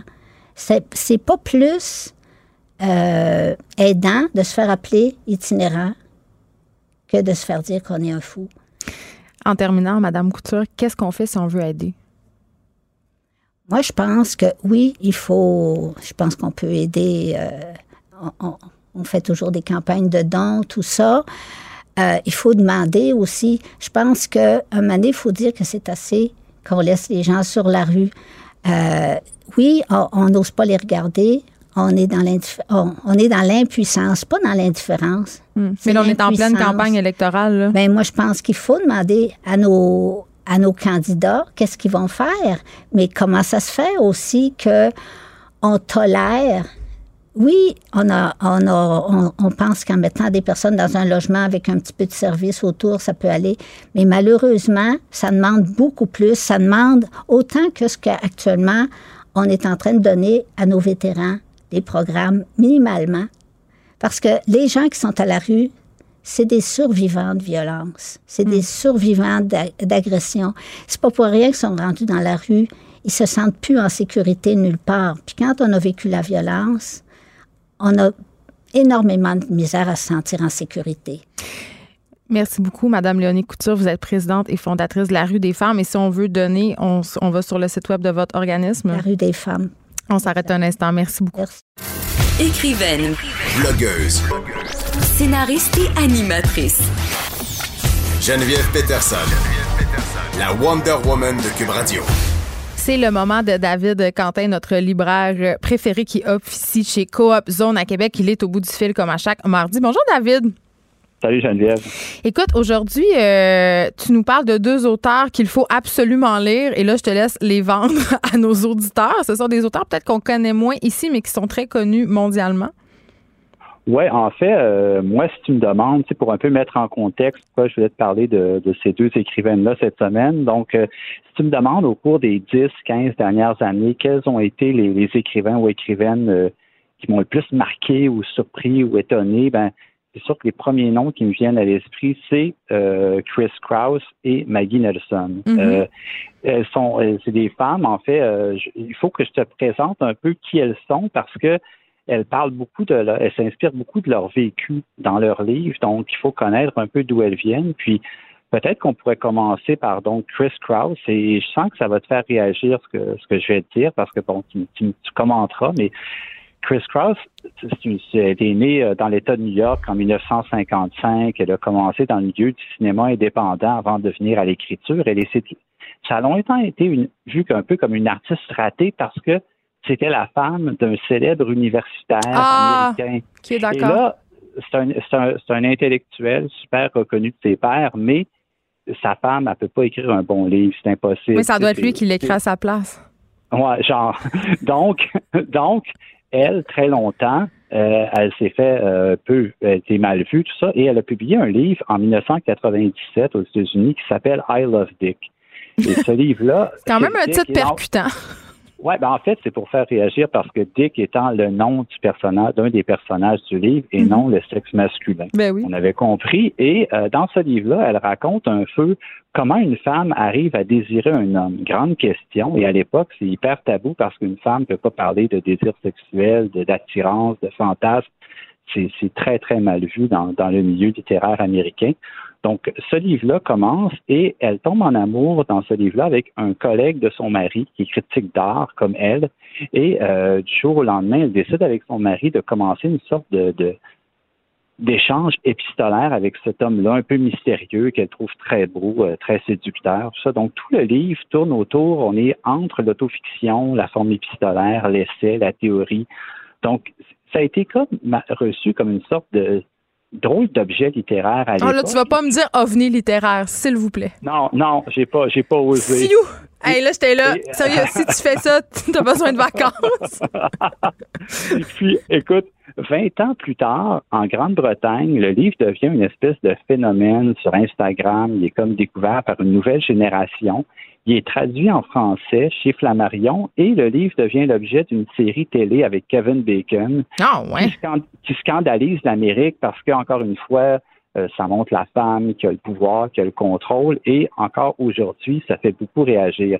Et je dois dire, parce que je ne veux pas l'oublier, tu sais, ces deux écrivaines-là ont aussi influencé toute une génération d'autrices québécoises euh, ici qui l'ont lu en anglais. Euh, Daphne B, elle a fait entre autres une fanfiction sur I Love Dick. Euh, Marie-Ève Thuot, c'est une lectrice de et Alexis Morin aussi, c'est, et, bien d'autres là, et, et je t'expliquerai un petit peu pourquoi, tu vas comprendre. Et c'est, des femmes qui, c'est ça qui, elle, elle a fait ce, ce livre-là de façon très spontanée. Donc, elle a écrit des livres par la suite qui, ont connu un certain succès. Et là, Flammarion, cet automne, retraduit un autre de ses livres qui s'appelle Dans la fureur du monde. Donc, dans ce livre-là, c'est. Déjà, le titre euh, me conquise. Oui, ben en fait, en anglais, c'est encore mieux. Ça s'appelle Summer of Eight. J'adore. Donc, euh, donc, elle, dans ce livre-là, c'est, l'intellectuel un peu euh, qui sort d'une relation sadomaso un peu extrême avec un mm. homme euh, qu'elle connaît peu. Et elle décide, plutôt que de s'en aller écrire des articles sur l'art et tout ça, elle décide de s'investir dans l'immobilier. Elle, elle tombe amoureuse d'un homme qui s'appelle Paul. Et cet homme-là, un peu ancien toxicomane, tout ça, va l'aider à essayer de, se démêler dans ce nouveau monde qu'elle qu'elle connaît à peine. Et donc, c'est un autre livre dans le même genre, mais c'est un autre type d'objet, un peu plus politique, où elle parle du début des années 2000, où Bush est arrivé au pouvoir et comment que c'est les débuts du fake news, à table de Paris Hilton. Tu sais, ben, tu sais, euh, au début de l'émission, quand j'annonçais ta venue, je disais euh, tu sais, qu'aujourd'hui, tu allais présenter des écrivaines qui participent à la conversation avec un grand C. Tu sais, c'est ça que je voulais dire. Tu ce sont des femmes qui s'intéressent aux enjeux. Puis je trouve que souvent, euh, la littérature, justement, c'est un bon point de départ. On en parle souvent tous les deux de ça. Une bonne façon d'intéresser les gens à la littérature, c'est de dire qu'on discute beaucoup d'enjeux sociaux dans les livres, que c'est des bons points de départ pour justement euh, remettre en question des dogmes, des choses qui sont établies. Et je pense que dans le cas de cette écrivaine-là, puis surtout avec euh, le livre dont tu parles en ce moment, c'est véritablement le cas. Et c'est pour ça que c'est intéressant aussi. C'est pas juste la qualité littéraire qui est vraiment là, vraiment au rendez-vous, mais c'est qu'en plus, on a un petit bonus. Oui, puis aussi, c'est elle crée un livre qui est comme entre plusieurs genres. Tu sais, ça bifurque entre l'essai, des fois, elle s'en va dans la théorie. Tu sais, après ça, elle ouvre une porte, puis là, elle, elle parle un peu comme dans un journal intime. Donc, c'est c'est un livre que tu peux réouvrir. Moi, c'est des livres que j'ai relus au fil des années, puis qu'à chaque fois que tu les relis, tu les relis différemment parce que même si c'est euh, des thèmes très intimes, euh, ça va, ça rejoint l'universel, puis ça, ça nous touche beaucoup, puis leur façon de faire est, nouvelle et audacieuse. Donc, mm-hmm les traductions aussi, en passant, sont très bonnes. Chez Flammarion, c'est une écrivaine française qui s'appelle Alice Zenita qui l'a traduit. Et elle fait un travail, un boulot absolument admirable. Avant de passer à, Maggie Nelson, je voulais juste te lire un, petit extrait, c'est son alter ego dans, dans, le livre Dans la fureur du monde qui dit, qui écrit Elle ne voyait aucune frontière entre les sentiments et les pensées, le sexe et la philosophie. Par conséquent, ses écrits étaient surtout lus dans le monde de l'art où elle attirait à elle un petit groupe d'admirateurs dévoués. Des garçons souffrant d'Asperger, des filles qui avaient été hospitalisées pour maladies mentales, des chargés de cours qui n'obtiendraient J'avais de poste! La raison. Des dents, attends, j'ai pas fini. Des danseuses érotiques, des adeptes de la scarification et des putes. mais c'est un public rêvé. c'est ça. Ah, j'adore ça. Écoute, je pense que je m'en vais me chercher ça direct après l'émission. Pour vrai, tu m'as vraiment donné le goût de lire ça. vraiment beaucoup. OK, on passe à, à Blue de Maggie Nelson parce que euh, tu, tu, nous en as déjà parlé euh, de ce livre-là et là, tu nous parles plus spécifiquement de l'auteur, mais quand même. Oui, là, c'est la nouveauté cet automne, c'est un livre qui s'appelle Bluette, c'est un de mes mhm. livres préférés. Euh, avant d'en parler, encore une fois, je, je, veux revenir sur qui est cette fille-là. Donc, euh, elle est, elle est plus, vieille, plus vieille un petit peu, qu'elle est née en 73, euh, aussi dans l'État de New York, tout ça. Et puis, elle s'est fait connaître euh, avec un livre qui s'appelle, en fait, Une partie rouge en 2017. Ça a été traduit aux éditions du Sol. Et dans ce livre-là, elle raconte, en fait, que elle, il y a deux événements qui ont été marquant dans sa vie. Euh, à la fin des années 60, une de ses tantes s'est fait assassiner sur un campus américain et son père s'est enlevé la vie très, très jeune. Elle avait 10 ans. Donc, c'est mm. deux événements qui, l'ont comme obsédé. Somme toute fondateur. Avec, raison. Et dans ce livre-là, une partie rouge, au milieu des années 2000, sa mère l'appelle et lui dit, écoute, euh, je viens d'avoir un appel d'un policier qui me dit, un enquêteur, qui ont peut-être retrouvé qui était le tueur de cette, tante-là dans les années 60. Donc, elle décide de partir avec sa mère et assister au procès de cet homme-là, qui est peut-être coupable ou non. C'est pas ça qui est important parce que ça ouvre une porte sur tout son passé, de sa famille, un peu nébuleux, des histoires qu'elle a vécues. Donc, c'est un livre assez extraordinaire, fabuleux, moi, je trouve, parce que ça peut être lu comme un roman policier, comme une exploration des violences faites aux femmes, euh, Mais elle, nous le raconte euh, sous le joug de la fiction ou c'est vraiment autobiographique? Comment, comment ça fonctionne? Ben, c'est ça, c'est que ces livres sont toujours différents les uns des autres. Là, ça peut être lu comme une sorte de d'enquête policière, genre de. tu sais, je pense entre autres, euh, je pense entre autres euh, David Quentin au Dahlia Noir, par exemple, de James Elroy. on sait que la mère de James Elroy est morte assassinée, puis que le Dahlia Noir, c'est en quelque sorte l'enquête de cette mort-là, même si c'est pas nécessairement sa mère. Est-ce que ça fonctionne un peu de la même façon euh, dans le ben, livre de Maggie Nelson? Elle en parle dans le livre de Maggie Nelson du Dahlia Noir, parce hmm. qu'évidemment, elle a lu toute cette littérature-là et la fameuse Jane Doe.